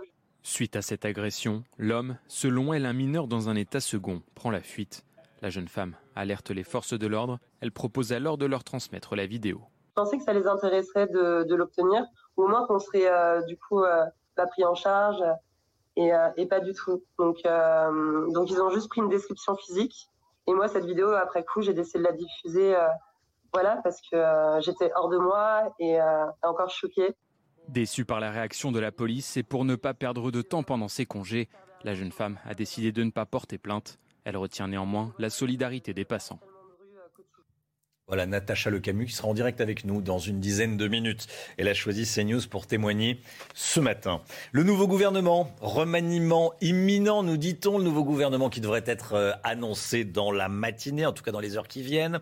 On se trompe pas en disant dans les heures qui viennent. Elisabeth Borne doit remplacer les ministres battus aux législatives, Amélie de Montchalin, Brigitte Bourguignon à la santé, Justine Bénin à la mer. Doit être remplacé également Yael Braun-Pivet, qui était euh, ministre des Outre-mer et qui a été élue présidente de l'Assemblée nationale. Et puis il y a le cas Damien Abad et Chrysoula, enfin les cas Damien Abad et Chrysoula Zakaropoulou qui se posent également. D'après nos informations, euh, il faut s'attendre à un remaniement d'ampleur. hein. D'autres postes pourraient également changer de titulaire. Sophie Tissier saisit le comité contre les violences sexistes et sexuelles de la France insoumise. Comité qui n'a évidemment pas vocation à faire euh, la justice. Pour le moment, Sophie Tissier n'a d'ailleurs pas porté plainte dans un commissariat. La militante de gauche, ancienne figure des Gilets jaunes, accuse Éric Coquerel de gestes déplacés pendant une soirée il y a huit ans. Le nouveau président de la commission des finances de l'Assemblée nie les faits. Ce matin, on se demande en quoi consiste exactement ce comité contre les violences sexistes et sexuelles, qui le compose et quel est son rôle. On voit ça avec Augustin Donadieu. Il a été créé en 2018. Le Conseil de suivi contre les violences sexistes et sexuelles a pour mission d'être un lieu d'écoute, d'aide et d'orientation des membres de la France insoumise, victimes ou témoins de violences sexistes et sexuelles. Les victimes non membres du parti peuvent aussi saisir le comité, à condition que la personne mise en cause soit un membre des insoumis. Hier, ce comité a été saisi contre Éric Coquerel, qui vient d'être élu président de la commission des finances à l'Assemblée nationale. Je viens de saisir le comité violences sexistes sexuelles de la France insoumise afin d'entériner mon témoignage attestant des comportements inacceptables de Éric Coquerel. Le comité est uniquement composé de militantes bénévoles de la France insoumise, toutes formées sur les violences sexuelles et sexistes. Il n'a pas de pouvoir coercitif, mais il peut, s'il l'estime nécessaire, préconiser au comité du respect des principes du parti la suspension temporaire de l'auteur à titre conservatoire. Aucune sanction n'a été prononcée depuis la création du comité. Tahabouaf, qui avait été visé par un signalement en mai dernier, s'était lui-même retiré de la campagne législative. La loi pouvoir d'achat, les Républicains ont adressé une lettre de deux pages à Elisabeth Borne avant le Conseil des ministres. Ce sont leurs conditions pour voter la loi sur le pouvoir d'achat. Marc Baudrier, avec ses propositions, les Républicains impriment une ligne politique et une méthode pour le quinquennat. Qu'est-ce qu'ils proposent exactement, Marc? Alors, ils proposent essentiellement trois choses. D'abord, la, mesure la plus spectaculaire, la plus importante, c'est la baisse des taxes sur le carburant euh, pour garantir un prix qui ne dépasserait pas 1,50 euros par litre. Et donc. Euh, 1,50€, pas plus. Hein. 1,50€. Voilà, ça apparaît à l'antenne. À l'antenne. Voilà, ça apparaît à l'antenne. Là, C'est euh, aberrant, euh, disent les républicains, que l'État s'enrichisse sur la hausse des carburants. Euh, L'État qui touche, et on le rappelle, près de 60% de votre facture à la pompe. Alors ça, c'est la première mesure. La seconde, c'est la baisse des charges euh, patronales et salariales pour revaloriser les salaires et le, et le travail, donc inciter les gens à travailler davantage, plutôt qu'à se mettre aux minima sociaux. La troisième, c'est l'annulation de de la hausse de la CSG pour toutes les retraites. Euh, donc c'est une mesure qui euh, ratisse large, on le voit bien. Euh, la méthode, vous voyez, c'est de- d'imprimer et de donner à Emmanuel Macron des mesures concrètes avec presque du chantage en disant bah, soit vous les prenez, on vote le, package pour le pouvoir d'achat, soit vous ne le prenez pas et on votera contre. Or, le pouvoir a besoin des votes de LR sur ces mesures. Euh, la seconde, euh, le, le se- le second objectif, c'est euh, d'imprimer une ligne libérale, franchement libérale, qui consiste à réduire le poids de l'État. Il faut rappeler que l'État en France pèse très lourd sur le PIB. C'est un des pays du, euh, de l'OCDE dans lequel euh, l'État est le plus euh, lourd sur l'économie. Donc on arrête de taxer plus pour distribuer un petit peu plus. Merci Marc. Trois personnes sont mortes dans la fusillade dans un centre commercial à Copenhague. Trois autres sont dans un état critique. Un Danois de 22 ans est soupçonné d'être l'auteur de ce drame. Il a été interpellé sans violence assez facilement par les policiers danois. Et pour l'instant, on ne connaît pas les motivations de ce suspect. Des témoins racontent être restés cachés pendant deux heures dans les toilettes de ce centre commercial. Pour le moment, la piste terroriste n'est pas écartée. Vincent Fandège et Geoffroy Defebvre. Une série de coups de feu qui provoquent un mouvement de panique. Hier, une fusillade dans un centre commercial de Copenhague au Danemark a fait plusieurs morts et de nombreux blessés.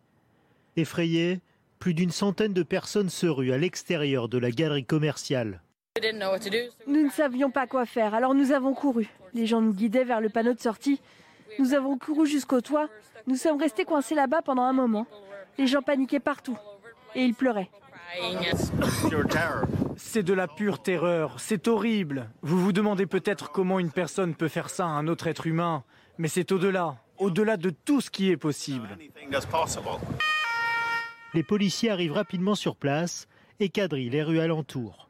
À quelques mètres du centre commercial, un jeune homme est arrêté par la police. Le suspect, dont nous sommes convaincus qu'il soit l'auteur des faits, était en possession d'un fusil et de munitions. Son arrestation s'est faite dans le calme. La piste terroriste n'est pas exclue. Le dernier attentat à Copenhague remonte à 2015. Les recherches reprennent ce matin autour du glacier de la Marmolada dans les Alpes italiennes. Hier, euh, on en parle évidemment depuis hier soir. Un bloc s'est détaché. Le dernier bilan fait état d'au moins six morts. Il y a des recherches pour retrouver d'éventuels disparus, Chana. Des hélicoptères ont été déployés sur place pour leur porter secours et surveiller l'évolution de la situation. Cette catastrophe arrive au lendemain d'un record de température au sommet du glacier. Il a fait 10 degrés. C'est du jamais vu.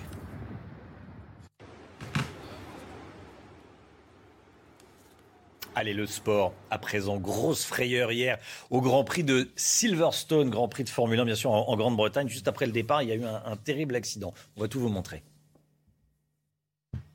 plus de peur que de mal hein, sur le Grand Prix de Formule 1, sur le circuit du Grand Prix de Formule 1. Euh, heureusement, parce qu'on Mm. a eu peur en voyant Ouais. ces images. Juste après le départ, un terrible accident a eu lieu entre plusieurs pilotes. La monoplace euh, de Zhou Guanyu a accroché celle de Pierre Gasly et de George Russell. Le pilote chinois s'est retourné et a terminé sa course. Vous le voyez de l'autre côté euh, des barrières de sécurité. C'est impressionnant. Heureusement, vous l'avez dit, il est en bonne santé. Voilà, c'était sur Canal+.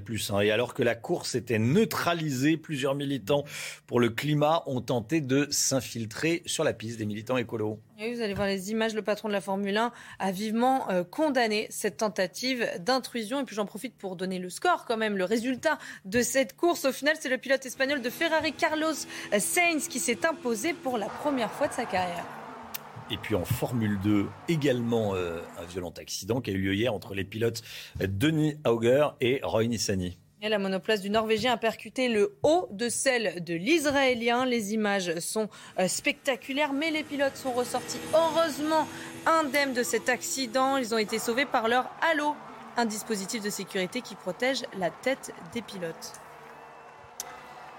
Le Paris Saint-Germain débute sa saison aujourd'hui. Christophe Galtier devrait être officialisé dans les prochaines, prochaines heures. Eh oui, et selon son entourage, l'ancien entraîneur de Nice et de Lille a les épaules assez solides pour gérer les vestiaires parisiens.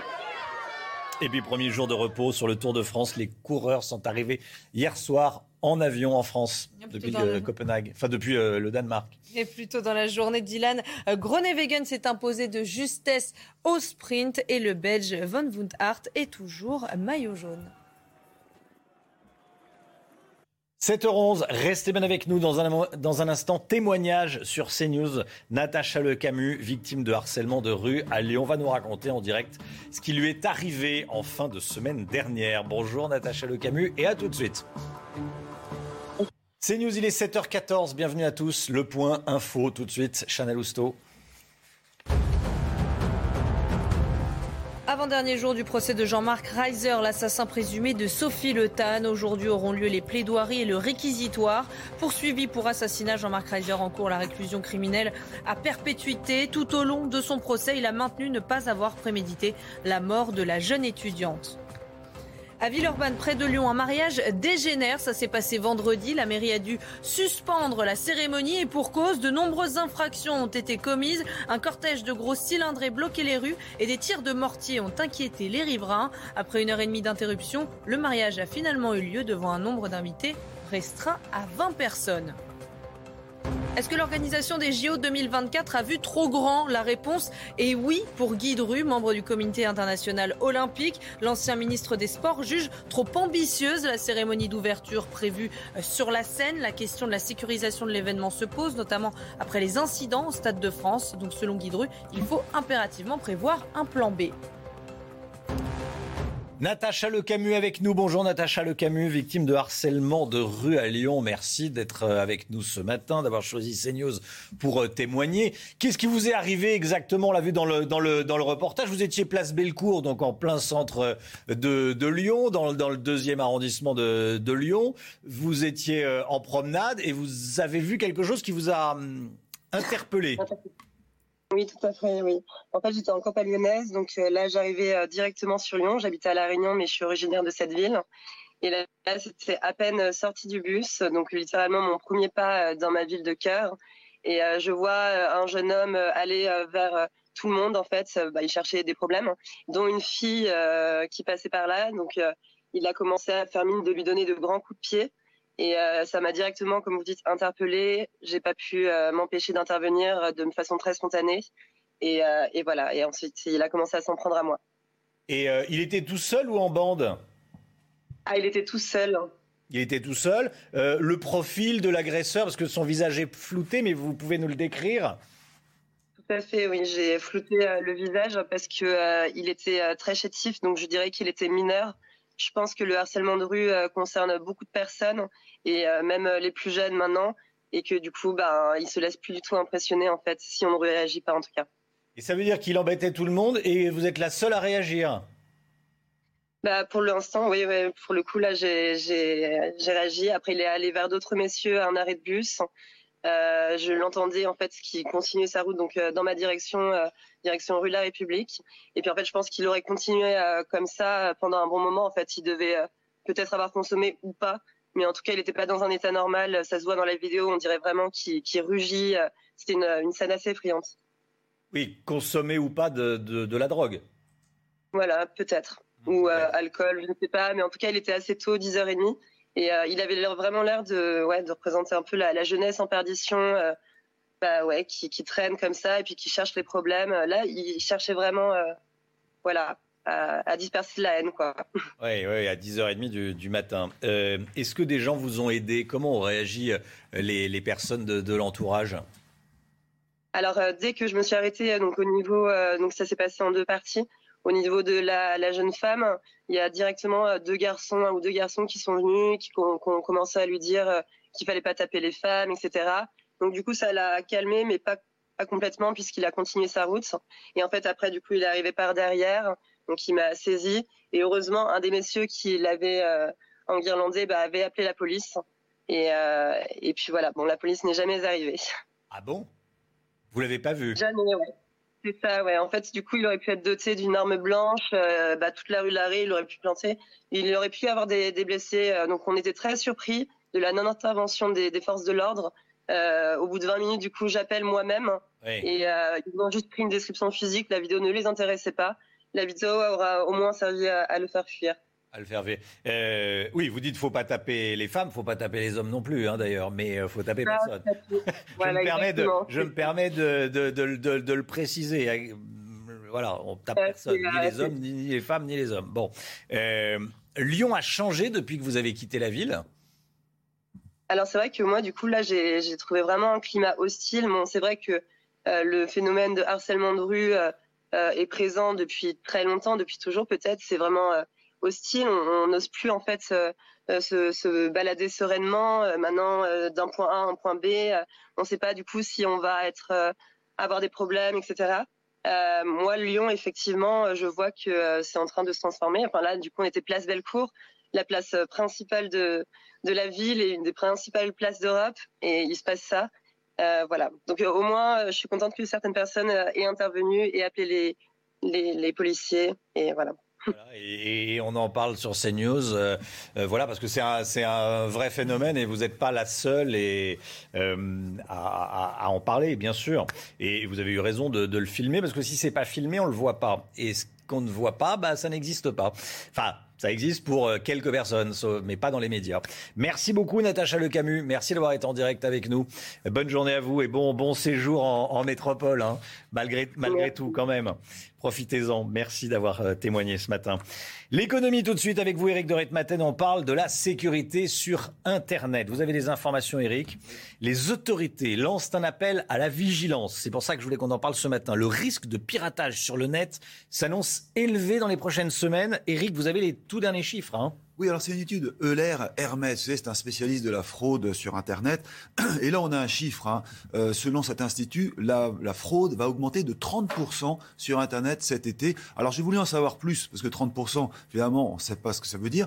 Eh bien, selon euh, Michel Vandenberg, qui a créé le cybercampus à Paris à la Défense, et qui est l'ancien patron euh, de la cybersécurité chez Orange, eh bien oui, les entreprises sont peu ou pas protégées, surtout les PME, PMI. Il y a l'autre paramètre qui est la Russie. Vous savez que la Russie est accusée ou vue en tout cas comme étant un pays qui envoie euh, des ransomware, c'est-à-dire ces fameux euh, logiciels qui permettent d'obtenir des rançons de la part des entreprises. Il y a aussi euh, des virus qui sont adressés aux pays occidentaux. donc là, c'est un secret pour personne plus les vacances qui arrivent. Alors les vacances, c'est quoi? Eh bien, c'est quand vous avez une PME, vous allez dans une location de vacances, vous allez dans un hôtel, et ce Wi-Fi n'est pas sécurisé, et c'est une faille. Les patrons vont travailler comme ça, même au bord de la plage, en, train d'essayer de, faire leur compte, leur comptabilité, et là, vous avez des euh, virus qui peuvent rentrer sur Internet. Voilà le véritable danger. Que faire face à cela? Eh bien, il y a une solution, c'est simplement de passer par le cloud. Vous savez, ce sont ces grands centres de stockage gigantesques où on peut dupliquer les données les entreprises le font peu, à tel point que quand il y a une demande de rançon qui n'est pas satisfaite, eh bien là, je vous donne le chiffre vraiment du cybercampus. Une entreprise sur deux, une PME, donc ce sont des petites entreprises, risque un dépôt de bilan. Voilà donc le grand problème. C'est la solution, je vous rappelle, c'est répliquer, la réplication, comme on dit, c'est la cyberprotection qui évite de perdre ses données et de pouvoir redémarrer son entreprise au retour des vacances. Merci beaucoup Eric de Reitmaten. Euh, dans un instant, on va parler d'une bonne nouvelle avec Pierre Chasseret qui sera avec nous pour euh, l'automobile. On va parler euh, du bonus écologique qui va être finalement maintenu pour acheter une voiture électrique. C'est dans un instant. Bon réveil à tous. À tout de suite. 7h23 l'automobile avec vous, Pierre Chasseret. Bonjour Pierre. Bonjour Romain. Merci d'être avec nous. Pierre, délégué général de 40 millions d'automobilistes. Bonne nouvelle pour les automobilistes qui souhaitent acquérir une voiture électrique. C'est vrai que dans les familles, on en parle. Est-ce qu'on va, est-ce qu'on va franchir euh, le pas et euh, passer à l'électrique? Le bonus écologique sera finalement maintenu. Hein. certains par choix, d'autres par mmh. obligation lorsque vous êtes dans une zone à faible émission avec une interdiction de votre véhicule. Mais beaucoup s'interrogeaient sur cette possibilité d'achat d'un véhicule électrique. Eh bien, le bonus devait s'arrêter au 1er juillet de cette année, c'est bon, il sera maintenu jusqu'à la fin de l'année, jusqu'au 31 décembre. Au moins, ce hmm. bonus, c'est quand même pas anodin. C'est 6 000 euros pour un véhicule électrique. Donc, c'est une véritable aide hein, pour les automobilistes qui souhaitent en faire l'acquisition. Est-ce que ce bonus écologique est un succès dans les, dans les ventes de voitures? Est-ce que c'est très utilisé? Oui, oui, aujourd'hui, on est sur l'année passée à 10% des parts de marché, notamment pour les véhicules électriques. Si on regarde plus largement les véhicules électrifiés qu'on regarde les hybrides, eh bien, on s'aperçoit qu'ils pesaient près de 26% des ventes. J'ai gratté un petit peu des petites informations. Et sur le mois dernier, les ventes de véhicules électriques, c'était 15%, dont il y a une véritable augmentation et quoi qu'il arrive, une véritable appétence pour ce type de véhicule. C'est un bonus uniquement pour acheter une voiture électrique, euh, pas une voiture hybride rechargeable, c'est uniquement du 100% électrique Sur les véhicules électrifiés, il y a aussi un petit bonus écologique, mais qui est beaucoup plus faible. Il est de l'ordre de 2000 euros, mais c'est quand même une aide qui est intéressante pour ceux qui veulent aller notamment hmm. vers un véhicule hybride rechargeable. D'accord. Pourquoi l'État choisit de maintenir ce bonus? Eh bien, forcément, parce qu'il profite de l'effet d'aubaine sur les carburants.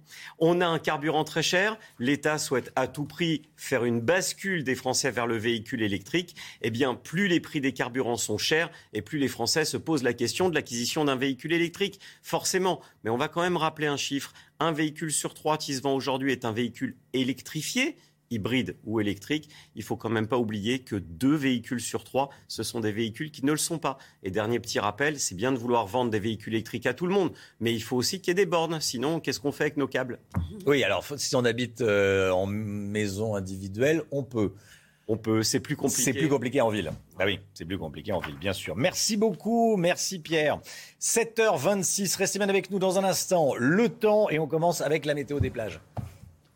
La météo, Alexandra Blanc, vous nous emmenez dans les Pyrénées-Orientales Oui, Pyrénées-Orientales, du côté des Housses. Regardez ces images prises il y a seulement euh, quelques minutes avec un ciel qui va donc être dégagé aujourd'hui. On aura des températures qui vont rester estivales. Donc au programme aujourd'hui, du soleil, de la chaleur et quelques orages, non pas du côté des Housses, mais plutôt sur les régions centrales. On va le voir dans un instant. Alors au programme ce matin, un temps partiellement nuageux sur les régions centrales, entre le sud-ouest, Limoges ou encore en remontant vers les Vosges et le Jura. Quelques nuages également près des côtes de la Manche et puis toujours du vent en Méditerranée, attention, soyez bien prudents puisque cela favorise le risque d'incendie. Dans l'après-midi, rebelote, de nouveau des orages, principalement entre le Massif central, le Doubs, encore le Jura, en passant également par la Haute-Loire où on a eu beaucoup de grêle hier. On va de nouveau avoir des conditions météo agitées sur ces régions-là, partout ailleurs. Plein soleil, quelques nuages toujours près des côtes de la Manche avec un ciel légèrement plus laiteux, légèrement plus voilé. Et puis le vent se maintient en Méditerranée. Quelques nuages sont également attendus sur le Pays Basque. Les températures un petit peu fraîches au nord de la Seine ce matin avec en moyenne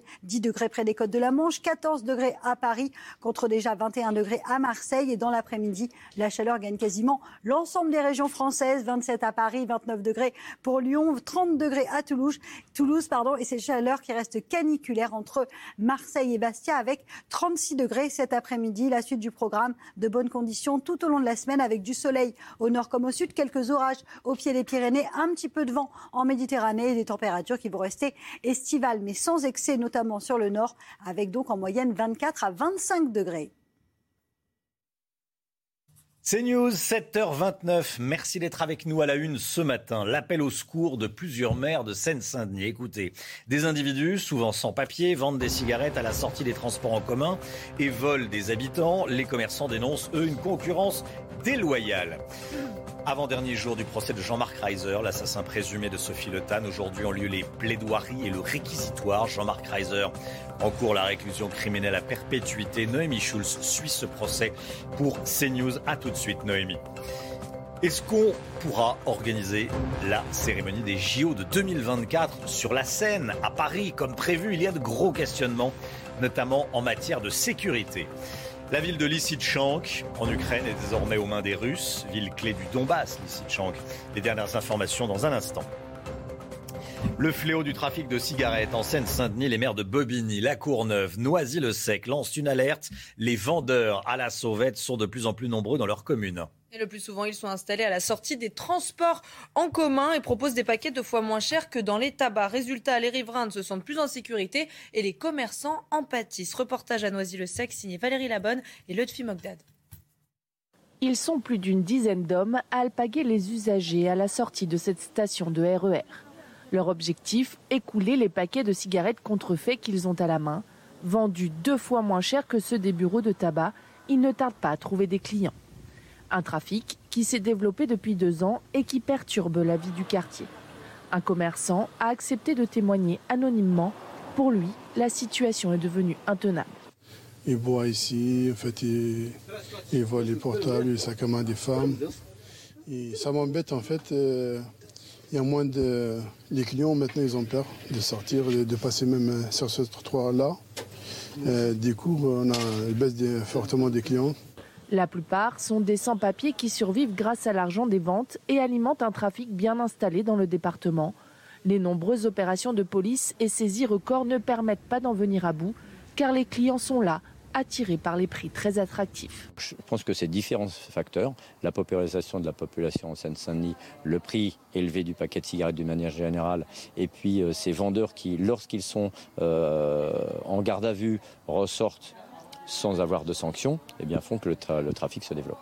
Avec les maires de Bobigny et La Courneuve, ils appellent dans un communiqué à une mobilisation de tous et réclament plus de moyens policiers pour venir à bout de ce trafic. Et puis le harcèlement de rue, c'est un calvaire parfois quotidien pour euh, de nombreuses femmes. Nous avons recueilli le témoignage de Natacha Lecamus. Elle était en direct avec nous. À 7 heures, elle a accepté de nous raconter son agression qui s'est déroulée jeudi dernier à Lyon, place Bellecour à 10h30. Elle est venue en aide à une jeune femme prise à partie par un homme et cet homme s'est retourné ensuite contre elle. Elle a choisi de filmer la scène. Ce qui permet de pouvoir en parler et de voir à quoi ça correspond euh, exactement que ce harcèlement de rue qui n'est rien de moins qu'une agression euh, dans la rue. Comme tous les matins, on vous consulte dans la matinale et ce matin, on vous pose cette question. On a posé la question plus spécifiquement à des femmes. Est-ce que vous vous sentez en insécurité dans la rue? Écoutez vos réponses, c'est votre avis. À partir de 22, 23 heures et bof, et ça dépend des quartiers. Et en week-end, c'est plus compliqué dans la rue. Des fois, on n'a pas. Bon, quelquefois, c'est une fois, donc on s'en fout, mais quelquefois, c'est plusieurs fois. Des fois, bah, c'est pas la bonne journée. Des fois, on n'a pas forcément envie de se faire euh, accoster quand on sort du travail. J'ai jamais eu de problème. Après, j'essaie de rester un peu dans mon quartier ou dans les zones avec de la lumière. Ça dépend des quartiers. Voilà, donc euh, en tant que femme, je pense qu'on est toujours un peu plus prudente. Et euh, je prends pas le métro très tard le soir. Généralement, je préfère rentrer en taxi. Euh, parce que voilà, je préfère éviter euh, d'avoir euh, des soucis ou des problèmes.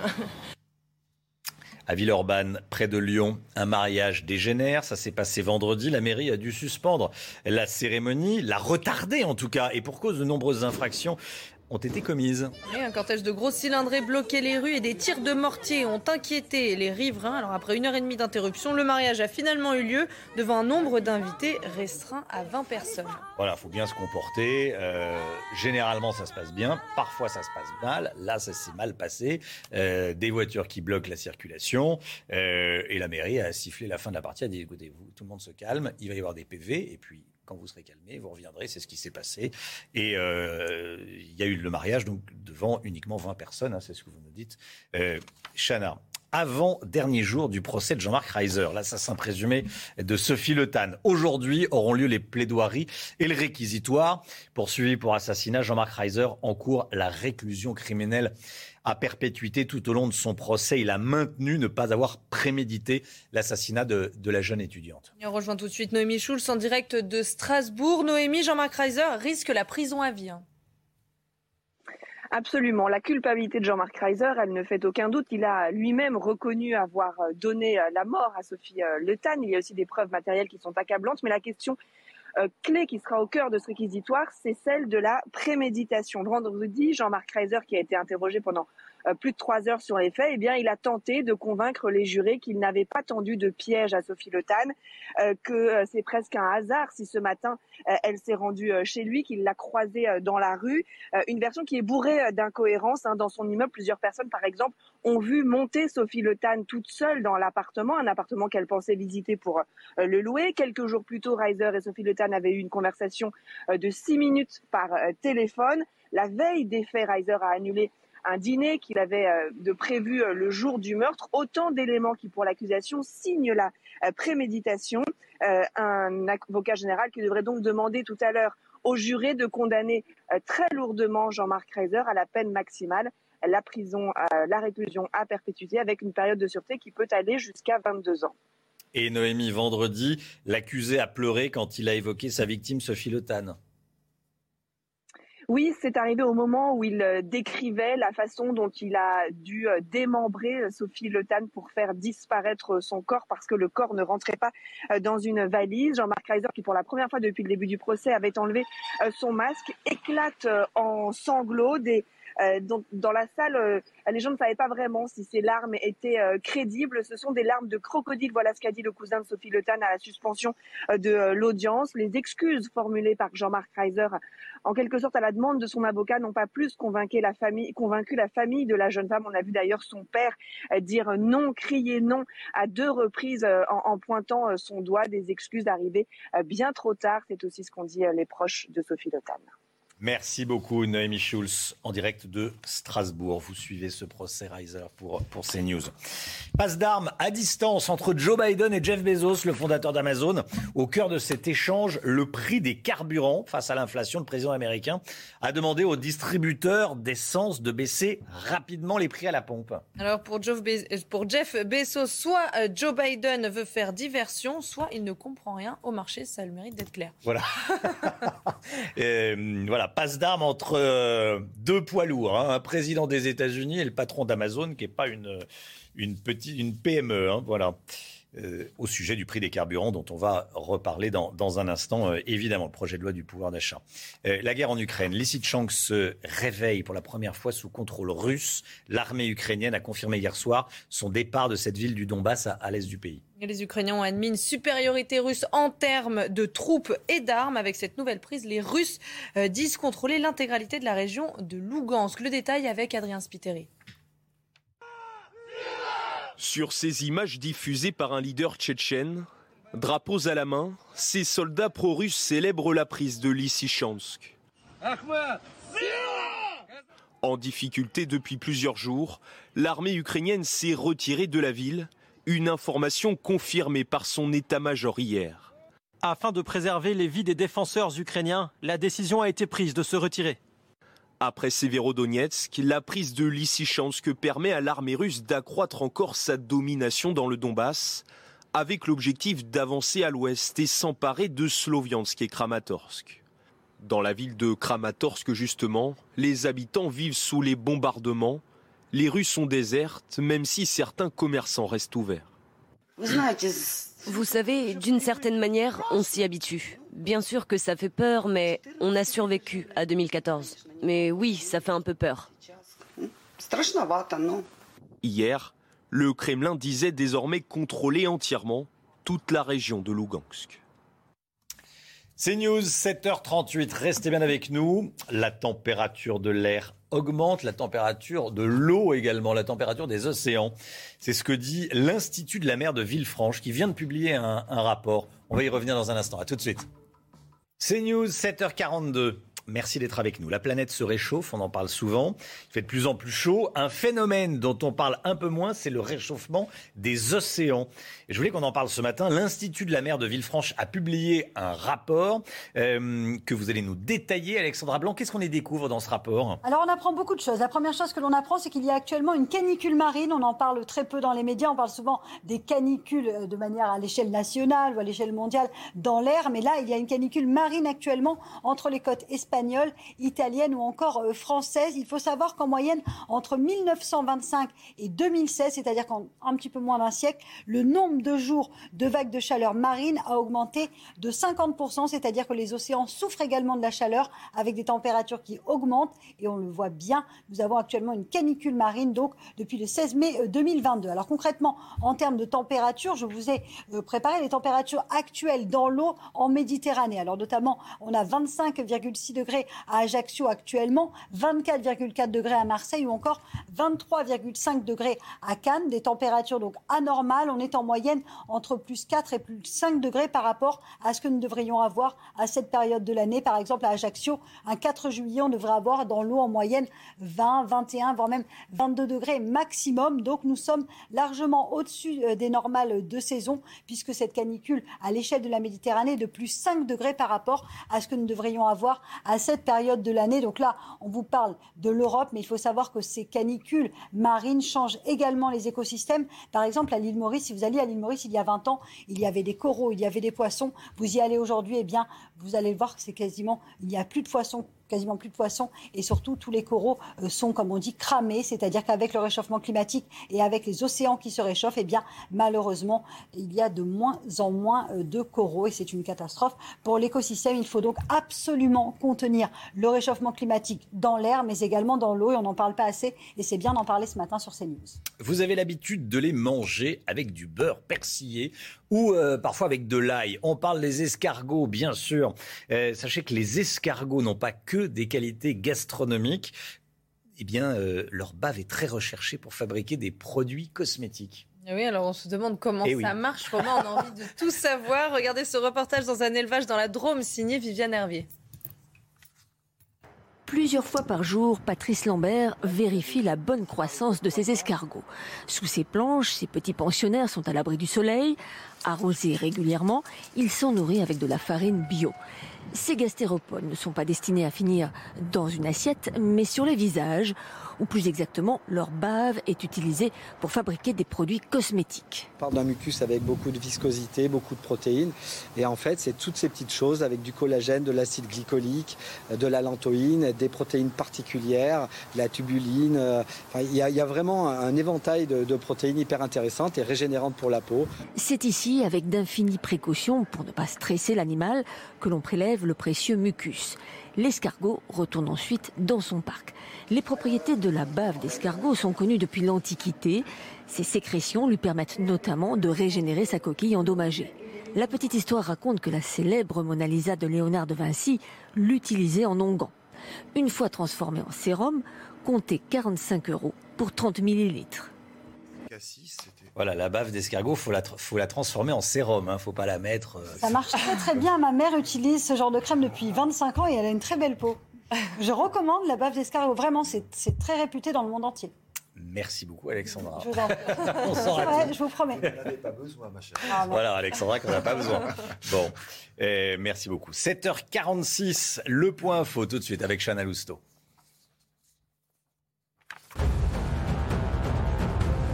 Le nouveau gouvernement devrait être annoncé dans les prochaines heures et d'après nos informations, il faut s'attendre à un remaniement d'ampleur. D'abord, Elisabeth Borne doit remplacer les trois ministres battus aux législatives. À celle-ci s'ajoute Yael Braun-Pivet, élu à la présidence de l'Assemblée nationale. Et puis la question du maintien de Damien Abad se pose également après l'ouverture d'une enquête contre lui pour tentative de viol.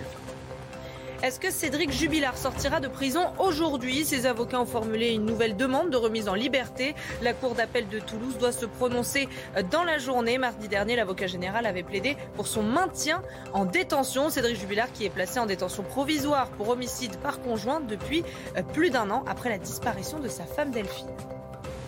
La grêle n'a pas dit son dernier mot en France. Hier, d'importants orages de grêle se sont abattus sur l'est de la Haute-Loire entre 16 et 18 heures. Vous le voyez euh, sur ces images. Dans certains jardins, les habitants ont retrouvé des grêlons de plus de 4 cm de diamètre. L'édito écho avec vous, Éric de Ritmaten. On va parler du prix de l'essence. La droite, les républicains hein, à l'Assemblée exigent du gouvernement un plafond pour le prix du carburant. Pas plus d'un euro cinquante le litre. Sinon, la loi pouvoir d'achat ne sera pas votée. hein. C'est ça le, deal entre les républicains et, le gouvernement. Euh, Éric, vous nous dites 1,50 euro, c'est impossible?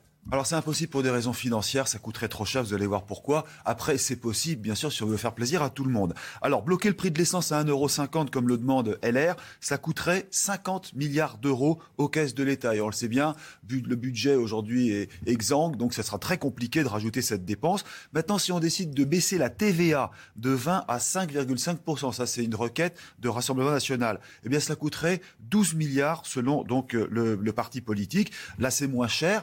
Mais simplement, il ne faut pas oublier que si on baisse la TVA de 20 à 5,5%, on n'aura pas un carburant à 1,50€, il sera à 1,70€. C'est ce que me dit 40 millions d'automobilistes, l'association. Car en gros, quand on baisse euh, la TVA, euh, on réduit de 30 centimes le litre euh, à chaque fois. Donc vous voyez, euh, un litre qui est à 2 euros aujourd'hui. Donc vous voyez, ça ferait ce passage de TVA à 5%, ça baisserait de 30 centimes seulement.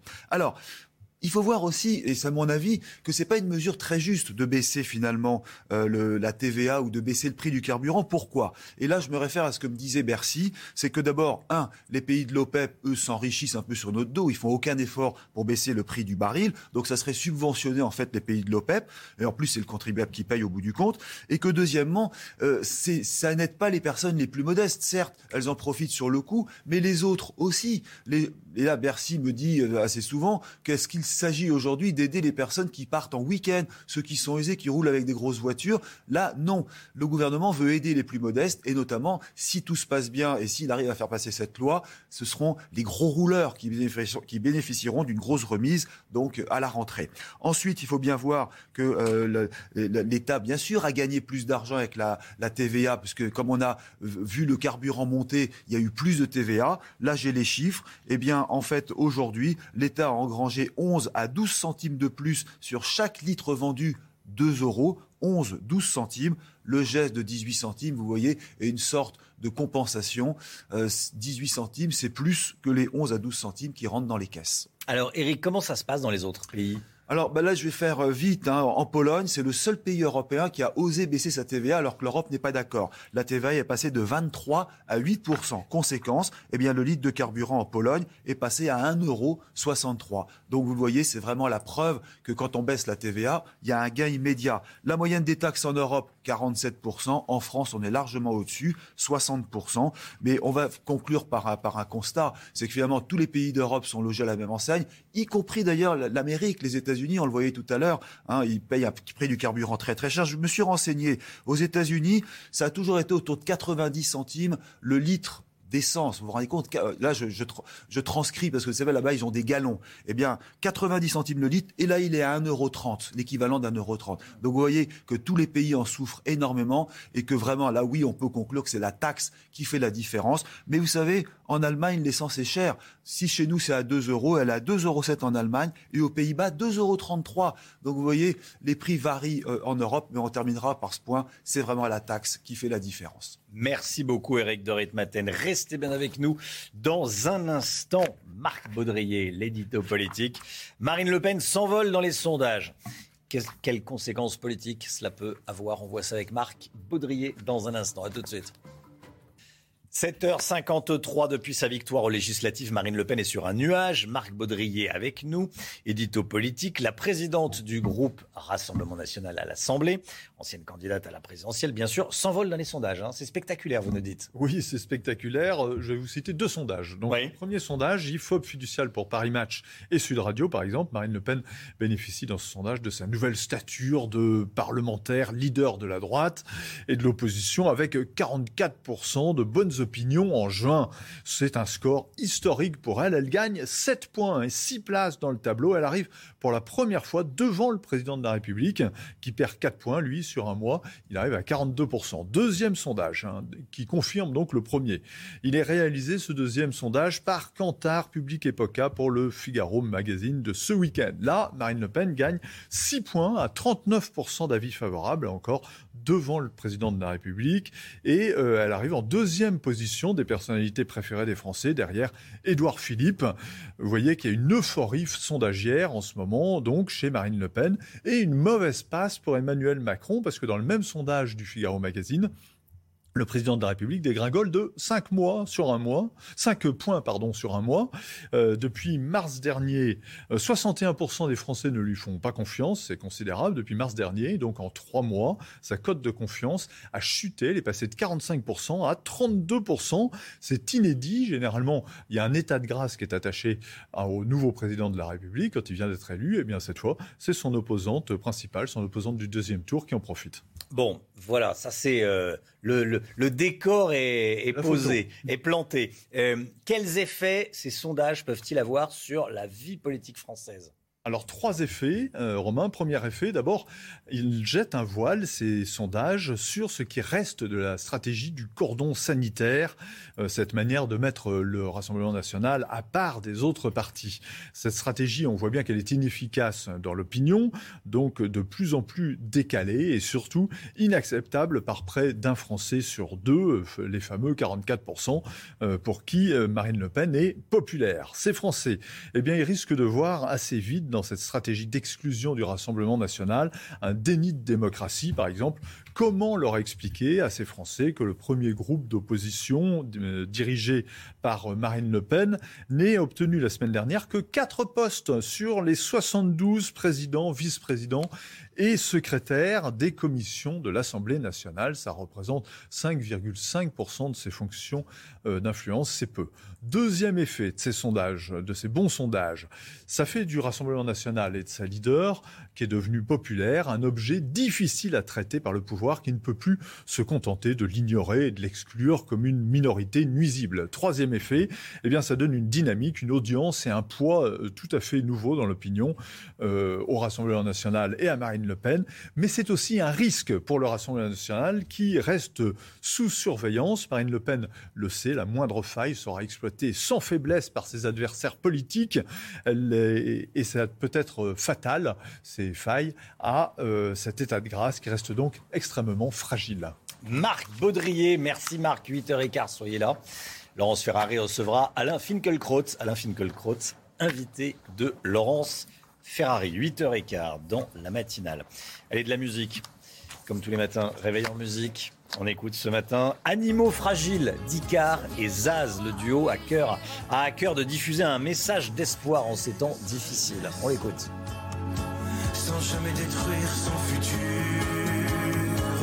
on me dit de bien me tenir, que c'est une question d'équilibre.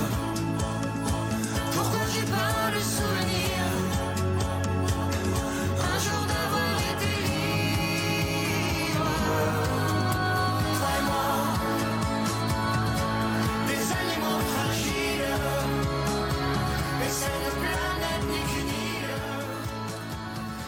7h57, le temps tout de suite. Alexandra Blanc.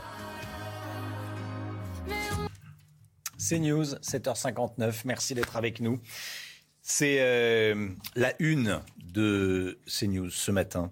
Des femmes qui en ont marre d'être agressées dans la rue. Témoignage de l'une d'entre elles qui a eu affaire à un jeune violent à Lyon. Vous allez voir, c'est édifiant.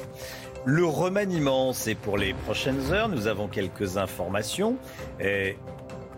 Damien Abad doit quitter le gouvernement. Olivier Véran va remplacer Olivier Grégoire au poste de porte-parole. On va tout vous dire dans un instant. Information de Élodie Huchard du service politique de CNews. Les accusations contre Éric Coquerel, proférées par une ancienne gilet jaune, elle n'a pas déposé plainte mais a choisi de signaler son cas au comité de suivi du parti. Qu'est-ce que c'est que cette instance qui ne veut, euh, qui ne peut pas, hein, évidemment, remplacer la justice Réponse dans ce journal. Les recherches reprennent ce matin pour retrouver d'éventuels disparus dans les Alpes italiennes. Hier, un glacier s'est effondré, causant la mort d'au moins six personnes. Les détails dans un instant avec notre correspondant en Italie. Le harcèlement de rue, c'est un calvaire parfois quotidien pour de nombreuses femmes. Nous avons recueilli le témoignage de Natacha Lecamus qui a accepté de nous raconter son agression. Une agression qui s'est passée jeudi dernier à Lyon, place Bellecour, à 10h30. Elle est venue en aide à une jeune femme prise à partie euh, par un homme et la situation s'est retournée contre elle. Natacha a filmé la scène et a décidé de publier la vidéo sur les réseaux sociaux. Michael Dos Santos. Tiens, tiens, regarde ça, regarde ça, regarde ça. Allez, allez. Coup de pied, insulte, l'agression s'est déroulée jeudi après-midi place Bellecour à Lyon. Arrivée de l'île de la Réunion pour les vacances, Natacha assiste au harcèlement de rue d'une passante dans sa ville natale. En colère, elle décide d'intervenir pour stopper l'individu sans se douter de la suite des événements. Il me poursuit, il continue sa route vers moi. Et euh, il me demande euh, où est-ce que j'allais dormir ce soir? Je parlais assez fort en fait euh, pour m'affirmer et aussi pour alerter. Je ne savais pas s'il allait vraiment frapper. Il m'a juste du coup tiré par l'arrière quand il arrivait derrière moi. Et après c'était vraiment menace. Donc euh, j'ai eu euh, cette euh, idée de trouver, bah, de sortir mon téléphone et aussi pour avoir une, une preuve. Suite à cette agression, l'homme, selon elle un mineur dans un état second, prend la fuite. La jeune femme alerte les forces de l'ordre. Elle propose alors de leur transmettre la vidéo. Je pensais que ça les intéresserait de, de l'obtenir, ou au moins qu'on serait euh, du coup euh, pas pris en charge, et, euh, et pas du tout. Donc, donc ils ont juste pris une description physique, et moi cette vidéo après coup j'ai décidé de la diffuser, euh, voilà, parce que euh, j'étais hors de moi et euh, encore choquée. Déçue par la réaction de la police et pour ne pas perdre de temps pendant ses congés, la jeune femme a décidé de ne pas porter plainte. Elle retient néanmoins la solidarité des passants. Remaniement imminent, le nouveau gouvernement devrait être annoncé dans les prochaines heures. Elisabeth Borne doit remplacer plusieurs ministres, notamment euh, les battus aux, législatives, et puis Yael Braun-Pivet, euh, ministre des Outre-mer, qui a été élu à la présidence de l'Assemblée nationale. Euh, Damien Abad va quitter le gouvernement, c'est une information du service politique de CNews. Et puis Olivier Véran, va, l'ancien ministre de la Santé bien sûr, va devenir porte-parole du gouvernement à la place d'Olivia Grégoire. Sophie Tissier saisit le comité contre les violences sexistes et sexuelles de la France insoumise. Comité qui n'a évidemment pas vocation à faire la justice. Pour le moment, Sophie Tissier n'a pas porté plainte, n'a pas déposé plainte dans un commissariat. Cette militante de gauche, ancienne figure des Gilets jaunes, accuse Éric Coquerel de gestes déplacés pendant une soirée il y a huit ans, hein, en 2014, Chana. Et le nouveau président de la commission des finances de l'Assemblée nie les faits. Alors ce matin, on se demande en quoi consiste exactement ce comité contre les violences sexistes et sexuelles, qui le compose et quel est son rôle. On voit ça avec Augustin Donadieu. Il a été créé en 2018. Le comité de suivi contre les violences sexistes et sexuelles a pour mission d'être un lieu d'écoute, d'aide et d'orientation des membres de la France insoumise, victimes ou témoins de violences sexistes et sexuelles.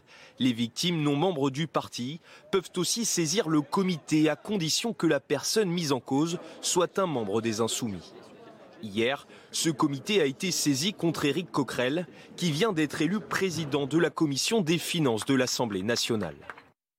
Je viens de saisir le comité violence sexiste sexuelle de la France insoumise afin d'entériner mon témoignage attestant des comportements inacceptables de Éric Coquerel. Le comité est uniquement composé de militantes bénévoles de la France insoumise, toutes formées sur les violences sexuelles et sexistes. Il n'a pas de pouvoir coercitif, mais peut, s'il l'estime nécessaire, préconiser au comité du respect des principes du parti, la suspension temporaire de l'auteur à titre conservatoire, le temps de l'analyse de la situation. Aucune sanction n'a été prononcée depuis la création du comité. Tahabouafs, qui avait été visé par un signalement en mai dernier, s'était lui-même retiré de la campagne législative. Le pouvoir d'achat. Les Républicains ont adressé une lettre de deux pages à la Première ministre, Elisabeth Borne, avant le Conseil des ministres de cet après-midi, qui est prévu cet après-midi en tout cas. Dans cette lettre, il y a les, conditions euh, édictées donc par euh, les Républicains pour voter la loi sur le pouvoir d'achat. Il y a donc des propositions. Marc Baudrier, avec leurs propositions, les, les Républicains impriment une ligne politique, une méthode pour le quinquennat. Quelles sont ces propositions? Alors, ces propositions, il y en a trois essentielles, trois piliers. D'abord, la taxe sur le carburant euh, pour garantir un prix à 1,50€. On va baisser ces taxes et euh, plafonner le prix du litre euh, au carburant. C'est une volonté donc DLR. Deuxième élément, la baisse des charges patronales et salariales sur, euh, pour revaloriser le travail et les salaires.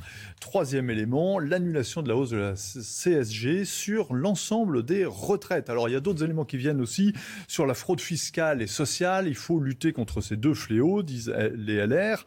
Euh, et donc, euh, à travers ces propositions, deux objectifs. Un objectif de méthode. On va mettre ces propositions sur la table et contraindre euh, le parti gouvernemental, la majorité euh, à l'Assemblée, à se positionner sur ces mesures. Soit ils les reprennent et à ce moment-là, LR votera en faveur du package sur le pouvoir d'achat, soit ils ne les reprennent pas, ils voteront contre ou ils s'abstiendront.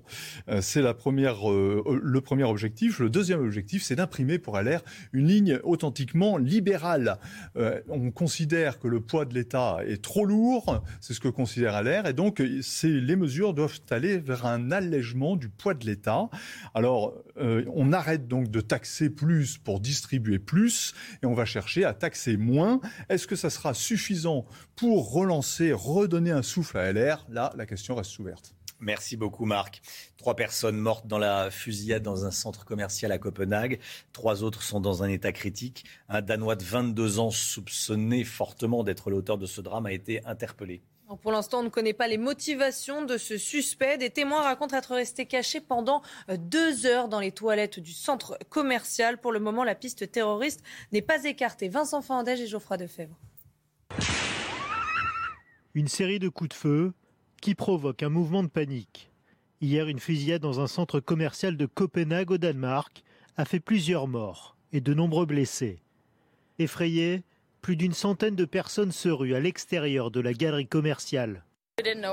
Nous ne savions pas quoi faire, alors nous avons couru. Les gens nous guidaient vers le panneau de sortie. Nous avons couru jusqu'au toit. Nous sommes restés coincés là-bas pendant un moment. Les gens paniquaient partout. Et ils pleuraient. C'est de la pure terreur, c'est horrible. Vous vous demandez peut-être comment une personne peut faire ça à un autre être humain, mais c'est au-delà, au-delà de tout ce qui est possible.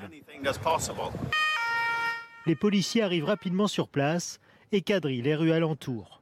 À quelques mètres du centre commercial, un jeune homme est arrêté par la police. Le suspect, dont nous sommes convaincus qu'il soit l'auteur des faits, était en possession d'un fusil et de munitions. Son arrestation s'est faite dans le calme. La piste terroriste n'est pas exclue. Le dernier attentat à Copenhague remonte à 2015.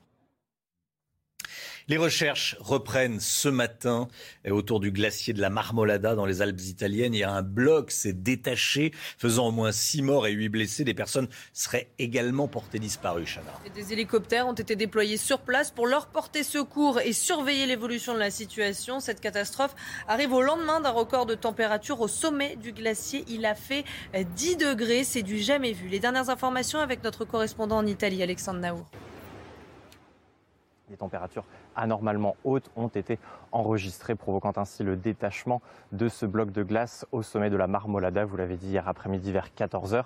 Cela a ensuite entraîné eh bien, dans sa chute une avalanche de pierres, de glace et de neige qui est ensuite venue eh bien, débouler en contrebas sur plusieurs centaines de mètres avant de rencontrer la quinzaine, vingtaine de personnes qui empruntaient alors le parcours qui mène au sommet. Il est encore en tout cas assez difficile pour les secours alpins d'avoir un chiffre très précis euh, du nombre de personnes eh bien, euh, conduites dans, cet accident. Dès hier, une première estimation avait en tout cas été conduite en regardant euh, le parking au, au, départ de ce sommet, en essayant de comptabiliser le nombre de voitures et de savoir celles qui étaient restées stationnées jusque tard dans la nuit. Voilà donc en tout cas les deux raisons pour lesquelles eh bien, cette journée-là d'aujourd'hui est cruciale peut-être pour pouvoir trouver d'éventuels survivants, même si euh, les possibilités, la probabilité s'amenuient très fortement aujourd'hui. Et enfin, essayer d'établir un bilan un peu plus précis des victimes des événements qui se sont déroulés sur les pentes du sommet, le plus haut sommet du massif des Dolomites. C'est News, il est 8h10. Restez bien avec nous. Dans un instant, Alain Finkielkraut sera l'invité de Laurence Ferrari. Alain Finkielkraut, interrogé par Laurence Ferrari dans la matinale de CNews. A tout de suite. C'est News, il est 8h15. Bienvenue à tous. Merci d'être avec nous. Laurence Ferrari, vous recevrez dans quelques instants Alain Finkielkraut. Mais tout de suite, c'est le point info. Chana Lousteau. Avant-dernier jour du procès de Jean-Marc Reiser, l'assassin présumé de Sophie Le Tan. Aujourd'hui auront lieu les plaidoiries et le réquisitoire. Poursuivi pour assassinat, Jean-Marc Reiser encourt la réclusion criminelle à perpétuité. Tout au long de son procès, il a maintenu ne pas avoir prémédité la mort de la jeune étudiante. À Villeurbanne, près de Lyon, un mariage dégénère. Ça s'est passé vendredi. La mairie a dû suspendre la cérémonie et pour cause, de nombreuses infractions ont été commises. Un cortège de gros cylindrés bloquait les rues et des tirs de mortier ont inquiété les riverains. Après une heure et demie d'interruption, le mariage a finalement eu lieu devant un nombre d'invités restreint à 20 personnes. Est-ce que l'organisation des JO 2024 a vu trop grand? La réponse est oui pour Guy Dru, membre du comité international olympique. L'ancien ministre des Sports juge trop ambitieuse la cérémonie d'ouverture prévue sur la scène. La question de la sécurisation de l'événement se pose, notamment après les incidents du Stade de France. Alors selon Guy Dru, il faut impérativement prévoir un plan B. 8h15, Laurence Ferrari, vous recevez Alain, Alain Finkielkraut. Bonjour et bienvenue dans la matinale de CNews. Ravi de vous accueillir ce matin. Semaine politique chargée avec la formation du nouveau gouvernement, discours de politique générale à l'Assemblée d'Elisabeth Borne.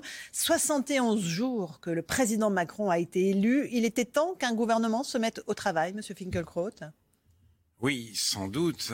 Et euh, les choses vont être difficiles parce que la composition de l'Assemblée nationale ne correspond pas aux espoirs du président de la République. Il n'a obtenu qu'une majorité relative. Le Rassemblement national est entré en force euh, au Palais Bourbon et euh, sous la direction de la France insoumise, la gauche a repris des couleurs. C'est un paysage, à mes yeux, très inquiétant. Non pas parce que la France serait devenue ingouvernable. Elle ne l'est pas pour vous? Le président de la République sera obligé de gouverner autrement, avec des compromis. Alors, je ne sais pas quels, quels seront ces compromis, mais comme le disent tous les commentateurs, euh, l'ère jupitérienne est close. Mais ce qui m'inquiète, c'est autre chose. C'est d'abord euh, cette euh, union de la gauche. La NUPS. Comment La NUPS. La, oui, la nouvelle Union populaire écologique. Pourquoi elle vous inquiète? Qu'est-ce qui Elle m'inquiète parce que, euh, à la différence des précédents fronts populaires, elle ne se fait pas sous la direction de la gauche modérée, mais sous la houlette, sous l'hégémonie même de la gauche radicale. Une radicalité qui, en outre, n'est pas seulement anticapitaliste, elle n'est pas tant au service de la classe ouvrière qu'au service de ce qu'on appelle pudiquement les quartiers populaires. C'est ce que disait d'ailleurs Éric Coquerel à Jean-Luc Mélenchon. Au lendemain des élections de 2017, il lui manquait les voix de euh, la nouvelle France, comme le dit maintenant euh, le leader de la France insoumise, pour accéder au deuxième tour et sans doute aujourd'hui pour accéder au pouvoir. Et c'est ainsi que euh, la France insoumise courtise sans vergogne cet électorat potentiel. Je dis sans vergogne pourquoi? Parce que dans ces quartiers, comme l'a écrit euh, Georges Bensoussan, l'antisémitisme, par exemple, n'est plus une opinion, mais un code culturel. Euh, l'inspecteur qui a dirigé un grand rapport en 2004 sur les signes et manifestations euh, religieuses à l'école, Jean-Pierre Aubin, raconte que le doyen de l'inspection a vu des professeurs de, de, collège et de lycée et leur a demandé de banlieue pourquoi les élèves juifs avaient quitté leur établissement. Réponse parce qu'ils n'étaient plus assez nombreux pour se défendre. Or, que dit euh, Raquel Garrido, par exemple, euh, il y a quelques, quelques semaines ou quelques mois, euh, si Jean-Michel Blanquer s'était opposé au, au, port de la kippa il ne serait, dans les sorties scolaires, il ne serait plus ministre.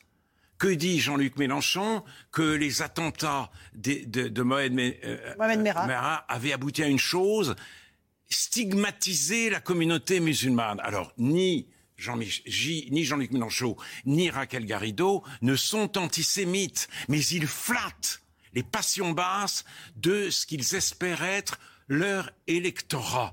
C'est absolument, c'est gravissime. Et vous dites aussi que Jean-Luc Mélenchon, c'est la soumission à l'islam fondamentaliste. Vous pensez vraiment qu'il est soumis à l'islam, Jean-Luc Mélenchon? Oui, je pense que la France insoumise est la France soumise à l'islamisme, c'est-à-dire que quand l'islamisme monte, il manifeste contre l'islamophobie. Ce n'est pas son idéologie de départ, mais il calcule. Il y a 700 000 juifs en France, il y a dix fois plus de musulmans. Et en, outre, ce calcul lui est rendu facile par euh, le fait que les juifs ne font plus partie des minorités en dépit de leur passé de pogrom et de persécution. Pourquoi? À cause d'Israël. Israël les a fait passer dans le mauvais camp, le camp des dominants.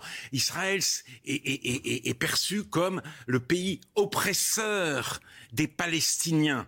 Et ce qui est vrai pour Israël est vrai pour les sionistes. Or, qui est sioniste aujourd'hui? Les juifs attachés à l'État d'Israël. C'est ainsi que l'antisémitisme parle désormais la langue immaculée de l'antiracisme.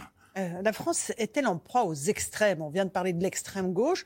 Le Rassemblement national est entré en force à l'Assemblée, 89 députés, deux postes de vice-président à l'Assemblée nationale. Est-ce que vous mettez ces deux pôles politiques sur le même plan ou pas? Non. Alain Finkielkraut Non. Pourquoi? Je dirais deux choses. Mais il faut, il faut que je dise les deux parce que sinon, euh, ça va s'enflammer sur les réseaux sociaux. La France insoumise me paraît plus toxique aujourd'hui que l'Assemblée nationale. Et, et j'inclus les, les, les partis qui se sont laissés assujettir à la France insoumise, puisque cette, cette fameuse NUPES a inscrit à son, programme, à son programme l'abrogation de la loi séparatisme. Et donc, l'antisémitisme, sa terre d'asile, ce n'est plus le Rassemblement national, c'est la France insoumise. Et je répète, ça ne veut pas dire que ces leaders soient eux-mêmes antisémites. Cela étant, voilà la deuxième chose, je ne crois pas qu'il faille baisser la garde vis-à-vis -vis du Rassemblement national. Ce parti n'est plus ni fasciste ni factieux. Ce n'est certes pas la bête immonde ou la peste brune. Il reste que une nouvelle extrême droite voit le jour, et je l'ai compris notamment en écoutant, en regardant sur votre antenne Thierry Mariani. sans être aucunement contredit, il a longuement expliqué que la guerre en, Ukraine euh, a été causée par le non-respect ukrainien des accords de Minsk et il a mis en cause les Américains qui se faisaient plein de fric grâce à cette guerre en vendant leur matériel militaire. Pro, euh, tropisme pro-russe et anti-américanisme forcené, c'est cela le, le, la nouvelle idéologie de l'extrême droite et cette idéologie me, me semble très condamnable. Alors cela étant, ceux qui votent pour le Rassemblement national ne sont pas des gens abominables. Ce n'est pas la France moisie ou la France France.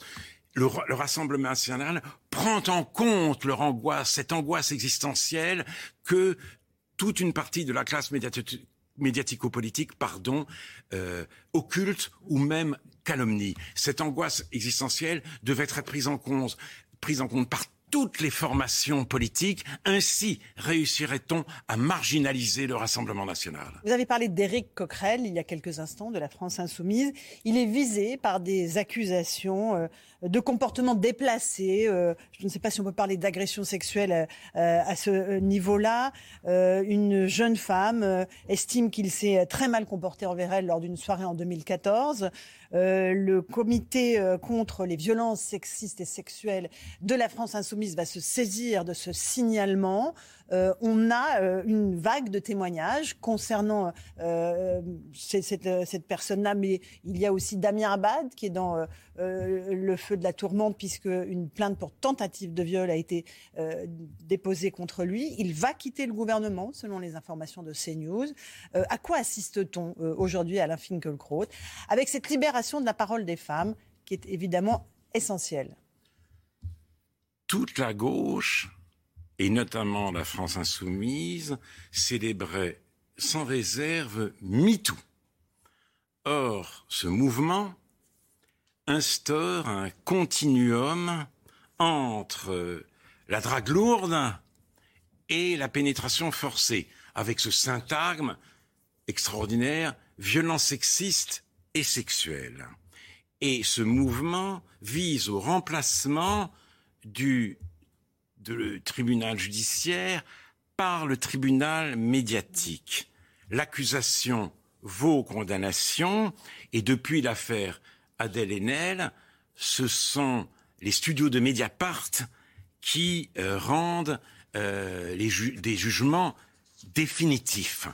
Cela me semble très inquiétant et voici Éric Coquerel lui-même victime de cela même dont il faisait un éloge éperdu.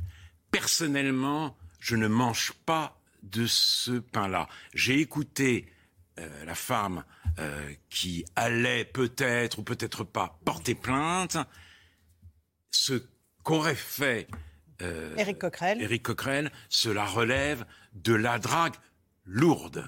Personnellement, je ne suis ni dragueur et je n'étais pas non plus un dragueur léger puisque j'étais très timide. Mais euh, je ferme la parenthèse et je dis simplement que euh, ce qui m'intéresse chez Eric Coquerel, comme chez Alexis Corbière, ce ne sont pas leurs comportements privés, c'est leurs paroles publiques et cette parole publique mérite-t-elle d'être, mérite-elle d'être critiquée? Et combattue, mais pas sur. Combattue. Qui... Euh, Sandrine Rousseau dit ce que dit Sophie Tissier, en l'occurrence la femme qui accuse Éric Coquerel, c'est exactement ce qui décourage bien des femmes de militer, ne pas se sentir reconnues pour ses compétences, être ramenées à un corps. Est-ce que ça encore, c'est il faut travailler là-dessus? C'est pas vrai. Ce n'est pas vrai. Écoutez, euh, euh, les femmes sont très présentes dans tous les métiers de haut en bas de l'échelle sociale. Quand elles sont ministres, elles n'occupent pas simplement euh, les positions euh, euh, du Caire, elles sont ministres des armées aujourd'hui. Euh, la parité règne de, de, de, manière très générale. Donc il, ne faut, il faut cesser de se raconter des histoires.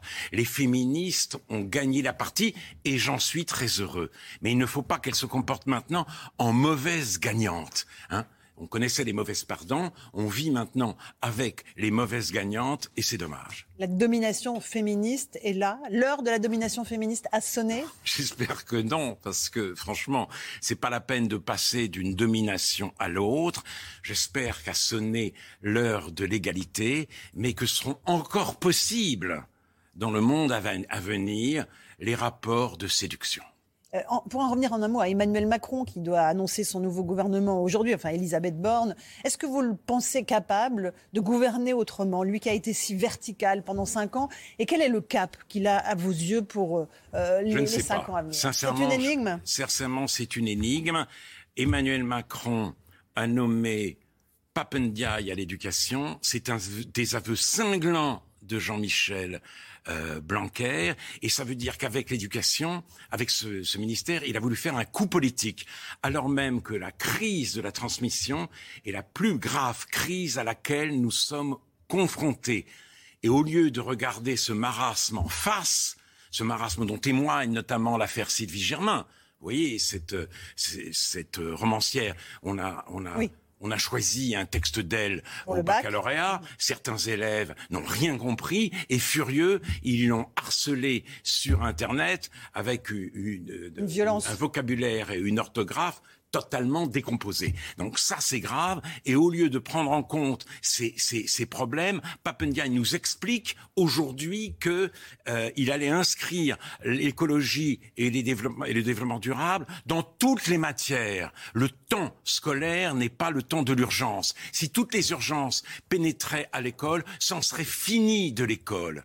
Et, et euh, Alain disait, euh, l'école est un lieu admirable. J'aime que les bruits, extérieurs n'y entrent point. J'aime ces murs nus. Il est temps de reconstruire l'école et je ne suis pas sûr que euh, sur ce point, Papendiaï soit la bonne personne. Un mot du Conseil national de la refondation que veut mettre en place Emmanuel Macron, une sorte, euh, pas de, de gouvernement parallèle, mais qui, permettrait de contourner l'Assemblée nationale et ses difficultés. Est-ce que c'est la solution pour lutter contre l'abstention? 53% des Français ne se sont pas rendus aux urnes pour les législatives. C'était une mesure incroyable. Euh, Emmanuel Macron a annoncé ce CNR. C'est un sigle quand même qui rappelle quelque chose, le Conseil national de la résistance, en pleine campagne législative. Comme l'a dit Pierre-Henri Travoyot, c'est une manière de dissoudre l'Assemblée nationale avant, même qu'elle n'émerge. Non, il faut pas tout confondre. Je veux dire, ce qui, euh, c'est, il faut renforcer la représentation. Il ne faut pas la remplacer ou la parasité. C'était donc une très mauvaise initiative. Je ne comprends rien à ce tirage au sort. Je ne le vois pas comme un progrès démocratique. Si abstention il y a, c'est que de plus en plus de Français sont persuadés que la les politiques accompagnent les, euh, les processus au lieu d'agir sur ces processus. Ils sont déçus de ce point de vue-là. Il, il faut que la, la, la politique elle-même reprenne son élan, reprenne sa force pour redonner confiance aux citoyens. Il y a un risque de chaos, de, de mouvements sociaux importants à la rentrée, selon vous. Il y a une violence dans la société française qui euh, peut s'exprimer.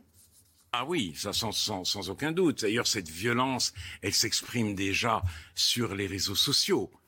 Euh, Peut-être des choses abominables ont été dites sur Papendiaï, sur les réseaux sociaux, mais, mais c'est un espace poubelle. Dans l'espace public, on, on- ce n'était pas le racisme qui inspirait la critique, comme euh, certains journaux et Papendiaï lui-même l'a dit. Mais reste qu'en effet une très très grande violence de notre société. On n'en est pas encore à la situation américaine, qui sont en état de quasi-guerre civile, partagée entre le, euh, une démence wokiste et une démence trumpiste. Mais effectivement, les choses vont vite et ne cessent de s'aggraver. Merci beaucoup Alain Finkielkraut d'être venu ce matin dans la matinale de CNews. À vous Romain Desarmes pour la suite.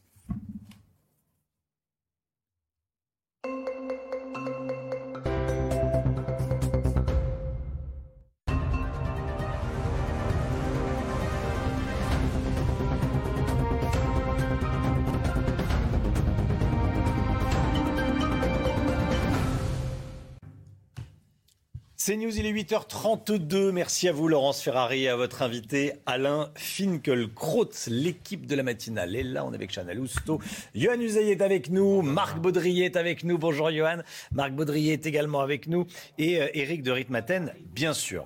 Remaniement imminent. On l'annonce pour les minutes qui viennent. Damien Abad va quitter le gouvernement. Olivier Véran va devenir porte-parole tous les changements dans ce journal, toutes les dernières informations du service politique de CNews avec Johan Uzey. Dans l'actualité également, l'appel au secours de plusieurs maires de Seine-Saint-Denis. Des individus, souvent sans papier, vendent des cigarettes à la sortie des transports en commun et volent des habitants. Les commerçants dénoncent une concurrence déloyale. Avant-dernier jour du procès de Jean-Marc Reiser, l'assassin présumé de Sophie Le Tan. Aujourd'hui ont lieu les plaidoiries et le réquisitoire.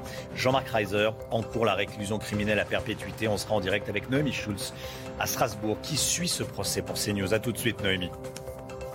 Est-ce qu'on pourra organiser la cérémonie des Jeux Olympiques, cérémonie d'ouverture hein, des Jeux Olympiques 2024 sur la scène à Paris comme prévu Il y a de gros questionnements sur les mesures de sécurité à prendre. Remaniement imminent. Le, nouveau gouvernement devrait être annoncé, présenté dans les prochaines minutes, prochaines heures. Elisabeth Borne doit remplacer plusieurs ministres. Johan Uzey du service politique de CNews, bien sûr, avec nous. Quelles sont les toutes dernières informations? Que sait-on à 8h33 D'abord, ce qu'on comprend avec les premières fuites, effectivement, c'est que ce sera un, gouvernement sans doute plus important que ce qu'on pouvait euh, attendre. Beaucoup de changements à venir au sein de ce gouvernement. Le, le premier, le plus important, le plus symbolique, c'est le départ de Damien Abad. Ça, on peut le confirmer. Il ne fera pas partie du prochain gouvernement. La pression était devenue trop forte sur l'exécutif. Il perturbait l'action du gouvernement. C'est en tout cas ce que pensait Elisabeth Borne. Elle faisait pression depuis plusieurs semaines maintenant pour que Damien Abad quitte le gouvernement elle a obtenu gain de cause auprès du président de la République, Damien Abad, qui ne fera pas partie donc du prochain gouvernement. Olivier Véran devient porte-parole du gouvernement en remplacement d'Olivia Grégoire. Alors là, c'est une surprise aussi. On pouvait s'attendre tout de même à ce qu'il faille trouver un nouveau poste à Olivier Véran, qui était chargé jusqu'à présent des relations avec le Parlement. Il sera remplacé par Franck Riester. C'est extrêmement important. Pourquoi? Parce que Franck Riester devient ministre chargé des relations avec le Parlement. C'est un ex-républicain. Il est nommé à ce poste précisément pour pouvoir dialoguer plus facilement avec la droite. C'est vers la droite qu'Emmanuel Macron va se tourner pour faire passer ses réformes. Il avait besoin à ce poste très important pour négocier avec les parlementaires d'un ex-républicain. C'est donc Franck Riester qui a été euh, trouvé. Autre changement euh, important, François Braun qui va occuper le poste de ministre de la Santé et des Solidarités. Il était jusqu'à présent président de SAMU France. Euh, c'est quelqu'un qui vient de la société civile. C'est un profil qu'on n'attendait peut-être pas. On s'imaginait qu'Emmanuel Macron allait vouloir s'entourer de professionnels de la politique. Là, non, il vient de la société civile. Il connaît très bien la médecine, évidemment, puisqu'il est médecin. Il est nommé euh, à ce poste qui sera évidemment stratégique. Le premier projet de loi présenté en Conseil des ministres, il sera, il concernera son ministère avec la, crise Covid, évidemment. Voilà, François Braun qui, vient de remettre un, rapport sur les, sur les urgences, hein, une mission flash qui lui avait été confiée euh, par le, le, président de la République et les 41 propositions été présentées. En Absolument. fin de semaine dernière. Merci beaucoup, Johan. Vous restez bien sûr avec nous. Hein. Il va y avoir de nouvelles informations et on va vous les donner dès que le service politique de CNews euh, les, les obtient, ces informations. Restez bien avec nous. Le fléau du trafic de cigarettes. En Seine-Saint-Denis, les maires de Bobigny, La Courneuve et Noisy-le-Sec lancent une alerte. Les vendeurs à la sauvette sont de plus en plus nombreux dans leur commune. Et le plus souvent, ils sont installés à la sortie des transports en commun et proposent des paquets deux fois moins chers que dans les tabacs. Les riverains ne se sentent plus en sécurité et les commerçants en pâtissent. Reportage à Noisy-le-Sec signé Valérie Labonne et Lefty Mogdad. Ils sont plus d'une dizaine d'hommes à alpaguer les usagers à la sortie de cette station de RER. Leur objectif, écouler les paquets de cigarettes contrefaits qu'ils ont à la main. Vendus deux fois moins cher que ceux des bureaux de tabac, ils ne tardent pas à trouver des clients. Un trafic qui s'est développé depuis deux ans et qui perturbe la vie du quartier. Un commerçant a accepté de témoigner anonymement. Pour lui, la situation est devenue intenable. Il boit ici, en fait, il, il voit les portables, il s'accommode des femmes. Ça m'embête en fait. Euh, il y a moins de. Les clients maintenant ils ont peur de sortir, de, de passer même sur ce trottoir-là. Euh, du coup, on a baisse fortement des clients. La plupart sont des sans-papiers qui survivent grâce à l'argent des ventes et alimentent un trafic bien installé dans le département. Les nombreuses opérations de police et saisies records ne permettent pas d'en venir à bout, car les clients sont là, attirés par les prix très attractifs. Je pense que c'est différents facteurs. La paupérisation de la population en Seine-Saint-Denis, le prix élevé du paquet de cigarettes d'une manière générale, et puis euh, ces vendeurs qui, lorsqu'ils sont euh, en garde à vue, ressortent sans avoir de sanctions, eh bien, font que le, tra- le trafic se développe. Avec les maires de Bobigny et La Courneuve, ils appellent dans un communiqué à une mobilisation de tous et réclament plus de moyens policiers pour venir à bout de ce trafic. Le harcèlement de rue, c'est un calvaire parfois euh, quotidien pour de nombreuses femmes. On a recueilli le témoignage de Natacha Le Camus. Elle a accepté, euh, elle était en direct avec nous à 7 heures, de nous raconter son agression. Ça s'est passé jeudi dernier à Lyon, place Bellecour, en plein centre de Lyon, dans le deuxième arrondissement. À 10h30, elle est, euh, elle est venue en aide à une jeune femme prise à partie par un homme. Mais la situation s'est retournée contre elle. Natacha a filmé la scène, a publié la vidéo sur les réseaux sociaux. Comme ça, on voit exactement euh, ce qui s'est passé. Écoutez-la, elle était donc en, direct avec nous à 7h ce matin. En fait, j'étais en campagne lyonnaise, donc euh, là, j'arrivais directement sur Lyon. J'habitais à La Réunion, mais je suis originaire de cette ville. Et là, là, c'était à peine sorti du bus, donc littéralement mon premier pas dans ma ville de cœur. Et je vois un jeune homme aller vers tout le monde, en fait. Euh, bah, il cherchait des problèmes, dont une fille euh, qui passait par là. Donc, euh, il a commencé à faire mine de lui donner de grands coups de pied. Et euh, ça m'a directement, comme vous dites, interpellée. J'ai pas pu euh, m'empêcher d'intervenir euh, de façon très spontanée. Et, euh, et voilà. Et ensuite, il a commencé à s'en prendre à moi. Et euh, il était tout seul ou en bande? Ah, il était tout seul. Il était tout seul. Euh, le profil de l'agresseur, parce que son visage est flouté, mais vous pouvez nous le décrire? Tout à fait, oui. J'ai flouté euh, le visage parce que euh, il était euh, très chétif, donc je dirais qu'il était mineur. Je pense que le harcèlement de rue euh, concerne beaucoup de personnes et euh, même les plus jeunes maintenant, et que du coup, ben, il se laisse plus du tout impressionner en fait si on ne réagit pas en tout cas. Et ça veut dire qu'il embêtait tout le monde et vous êtes la seule à réagir? Bah, pour l'instant, oui, oui, pour le coup, là, j'ai réagi. Après, il est allé vers d'autres messieurs à un arrêt de bus. Euh, je l'entendais, en fait, qui continuait sa route, donc euh, dans ma direction, euh, direction rue La République. Et puis, en fait, je pense qu'il aurait continué euh, comme ça pendant un bon moment. En fait, il devait peut-être avoir consommé ou pas. Mais en tout cas, il n'était pas dans un état normal. Ça se voit dans la vidéo. On dirait vraiment qu'il rugit.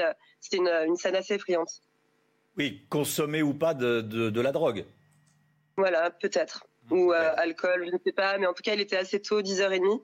Et euh, il avait vraiment l'air de, ouais, de représenter un peu la, la jeunesse en perdition, euh, bah, ouais, qui, qui traîne comme ça et puis qui cherche les problèmes. Là, il cherchait vraiment, euh, voilà, à, à disperser la haine, quoi. Oui, oui, à 10h30 du, du matin. Euh, Est-ce que des gens vous ont aidé? Comment ont réagi les, les personnes de, de l'entourage? Alors euh, dès que je me suis arrêtée, donc au niveau, euh, donc ça s'est passé en deux parties. Au niveau de la, la jeune femme, il y a directement euh, deux garçons, ou deux garçons qui sont venus, qui ont, qui ont commencé à lui dire euh, qu'il fallait pas taper les femmes, etc. Donc du coup ça l'a calmé, mais pas pas complètement puisqu'il a continué sa route. Et en fait après du coup il est arrivé par derrière, donc il m'a saisi. Et heureusement un des messieurs qui l'avait euh, enguirlandé bah, avait appelé la police. Et, euh, et puis voilà, bon la police n'est jamais arrivée. Voilà, et la police n'est jamais arrivée. Euh, Natacha qui était en direct avec nous à, à 7h. Comme tous les matins, on vous consulte dans la matinale. Ce matin, on vous pose cette question. On a posé cette question uniquement à des femmes. Est-ce que vous vous sentez en insécurité ou pas dans la rue? Écoutez vos réponses, c'est votre avis. à partir de 22, 23 heures et bof. Et ça dépend des quartiers. Et en week-end, c'est plus compliqué dans la rue. ouais. Des fois, on n'a pas. Bon, quelquefois, c'est une fois, donc on s'en fout. Mais quelquefois, c'est plusieurs fois. Des fois, bah, c'est pas la bonne journée. Des fois, on n'a pas forcément envie de se faire euh, accoster quand on sort du travail. J'ai jamais eu de problème. Après, j'essaie de rester un peu dans mon quartier ou dans des zones avec de la lumière. quoi. Ça dépend des quartiers. Voilà, donc euh, en tant que femme, je pense qu'on est toujours un peu plus prudente. Et euh, je prends pas le métro très tard le soir. Généralement, je préfère rentrer en taxi. Euh, parce que voilà, je préfère éviter euh, d'avoir euh, des soucis ou des problèmes. À Villeurbanne, près de Lyon, un mariage a, a dégénéré. Ça s'est passé vendredi. La mairie a dû suspendre la cérémonie et pour cause de nombreuses infractions ont été commises. Chana. Un cortège de gros cylindrés bloquait les rues et des tirs de mortier ont inquiété les riverains. Après une heure et demie d'interruption, le mariage a finalement eu lieu devant un nombre d'invités restreint à 20 personnes. Voilà, faut bien se comporter quand on va se marier. Euh, euh, accessoirement euh, pas bloquer la circulation, pas être violent. Bon, là, la, mairie a simplement rappelé les règles. On se comporte bien. Donc tout le monde s'est un peu calmé. Il y a eu que 20, il y avait que 20 invités. Et puis le mariage a, eu lieu avec une heure et demie de retard. Et puis il y aura certainement des, contraventions. Voilà comment ça s'est passé à, à Villeurbanne vendredi dernier avant-dernier jour du procès de Jean-Marc Reiser. L'assassin présumé de Sophie Le Tan. Aujourd'hui auront lieu les plaidoiries et le réquisitoire. Poursuivi pour assassinat, Jean-Marc Reiser en cours la réclusion criminelle à perpétuité tout au long de son procès. Il a maintenu ne pas avoir prémédité l'assassinat de, l'étudiante. Hein. Il rejoint tout de suite Noémie Schulz en direct de Strasbourg. Noémie, Jean-Marc Reiser risque la prison à vie. Hein. Oui, la culpabilité de Jean-Marc Reiser, elle ne fait aucun doute. Il a lui-même reconnu euh, avoir tué euh, Sophie Le Tan. La question qui va être au cœur de ce réquisitoire, c'est celle euh, de la préméditation. Vendredi après-midi, lors de son interrogatoire sur les faits, Jean-Marc Reiser, il a tenté de convaincre les jurys qu'il n'avait pas tendu de piège à Sophie Le Tan, que c'est par hasard s'il l'a croisée ce matin-là et qu'il lui propose de, de, venir chez lui. Une version qui est bourrée d'incohérences dans son immeuble. Plusieurs voisins, par exemple, ont vu la jeune femme montée seule dans l'ascenseur. On sait qu'elle pensait venir visiter un appartement euh, pour le louer. Quelques jours plus tôt, Jean-Marc Reiser et Sophie Le Tan ont eu une conversation téléphonique de euh, six minutes. Et puis, la veille du meurtre, eh bien, Jean-Marc Reiser a annulé un dîner euh, qui était prévu pour le soir donc, de la disparition de, Sophie Le Tan. Autant d'éléments qui, pour l'accusation, signent la préméditation de cet acte absolument terrible et pour lequel eh bien, l'avocat général devrait demander aux, aux jurés de condamner très lourdement à la peine sans doute euh, maximale, la réclusion criminelle à perpétuité assortie d'une période de sûreté qui peut aller jusqu'à 22 ans. Vendredi, Jean-Marc Reiser a également euh, présenté euh, des excuses à la famille de, Sophie Le des excuses bien trop tardives et puis sous la pression en quelque sorte de son avocat, c'est ce qu'ont estimé les proches de Sophie Le qui les ont refusés, pas plus qu'ils n'ont été convaincus par des larmes, ces larmes de crocodile, ont-ils dit. Noémie Schulz, merci Noémie, en direct de Strasbourg. C'est vous qui suivez ce procès pour CNews. Il est 9h moins le quart, tout de suite le point info, Chana Lousteau.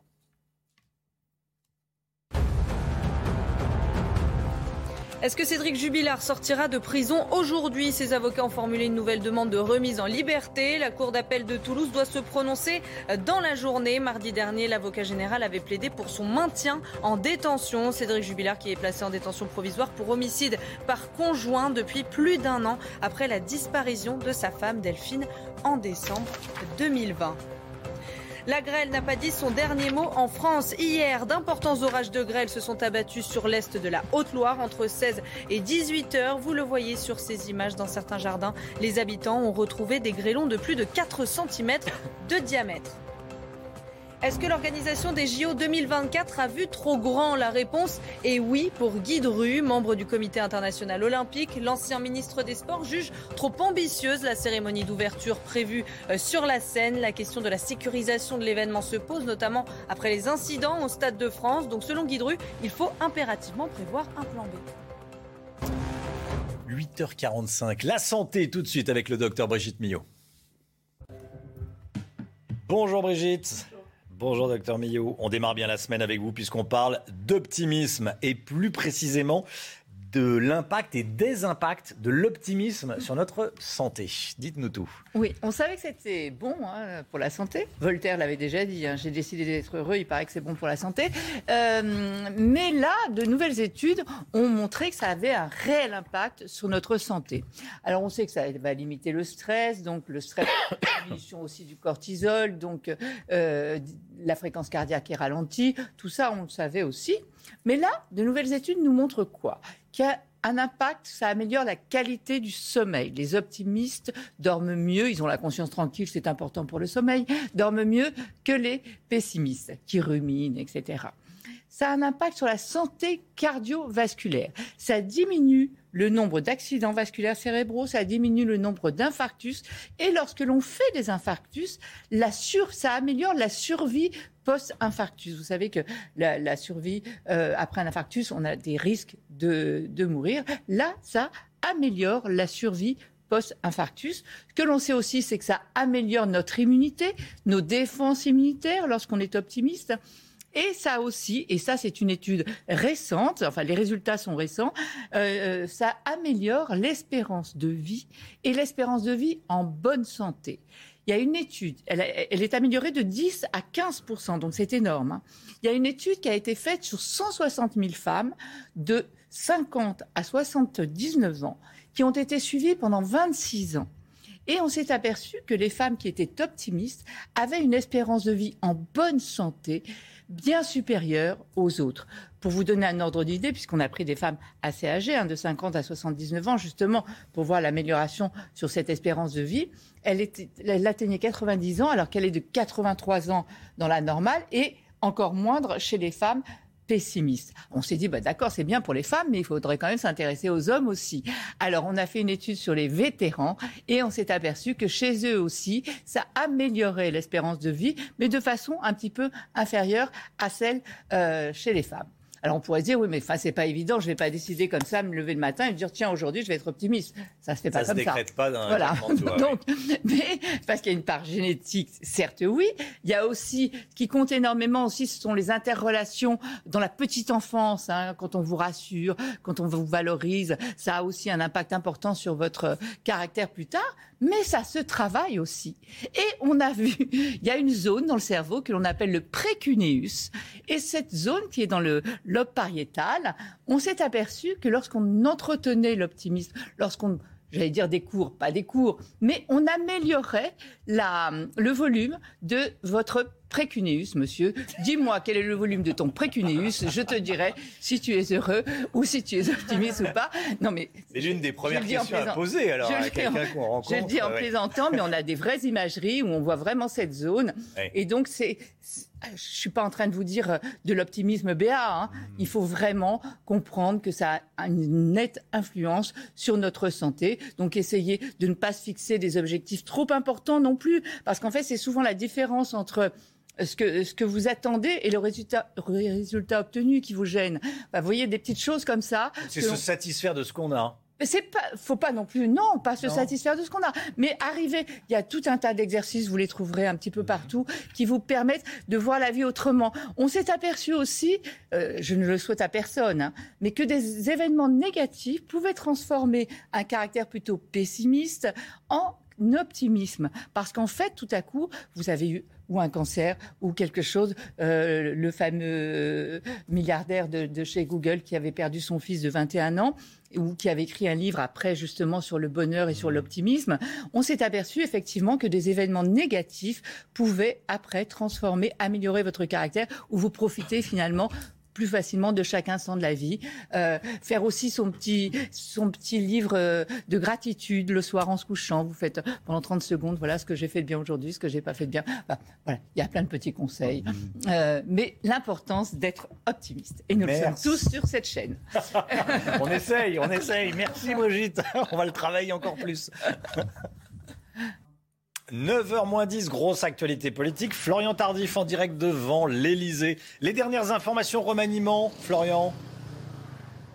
Oui, le tout nouveau euh, gouvernement euh, Elisabeth Borne 2 euh, devrait être annoncé dans les toutes prochaines minutes, Romain. Et d'ores et déjà, de premiers noms commencent à filtrer. Premièrement, on savait que les ministres battus lors des élections législatives seraient remplacés. Première information que je peux vous communiquer, Brigitte Bourguignon, la ministre de la Santé et de la Prévention, sera remplacée par le médecin chef urgentiste de Metz-Thionville, François Braun, qui était en charge jusqu'à présent de la mission flash commandée par le président de la République afin de désengorger cet été euh, les euh, hôpitaux. Ça, c'est le premier point. Euh, Deuxième point, Damien Abad, le cas Damien Abad a été tranché. Ce dernier devrait quitter le gouvernement dans les toutes prochaines minutes. Et troisième information, les ministères vacants jusqu'à présent, comme le ministère des Transports, du numérique ou encore du logement, auront tous un, ministre dans les toutes prochaines heures. Le cas, par exemple, de Clément Beaune, qui était jusqu'à présent ministre délégué en charge de euh,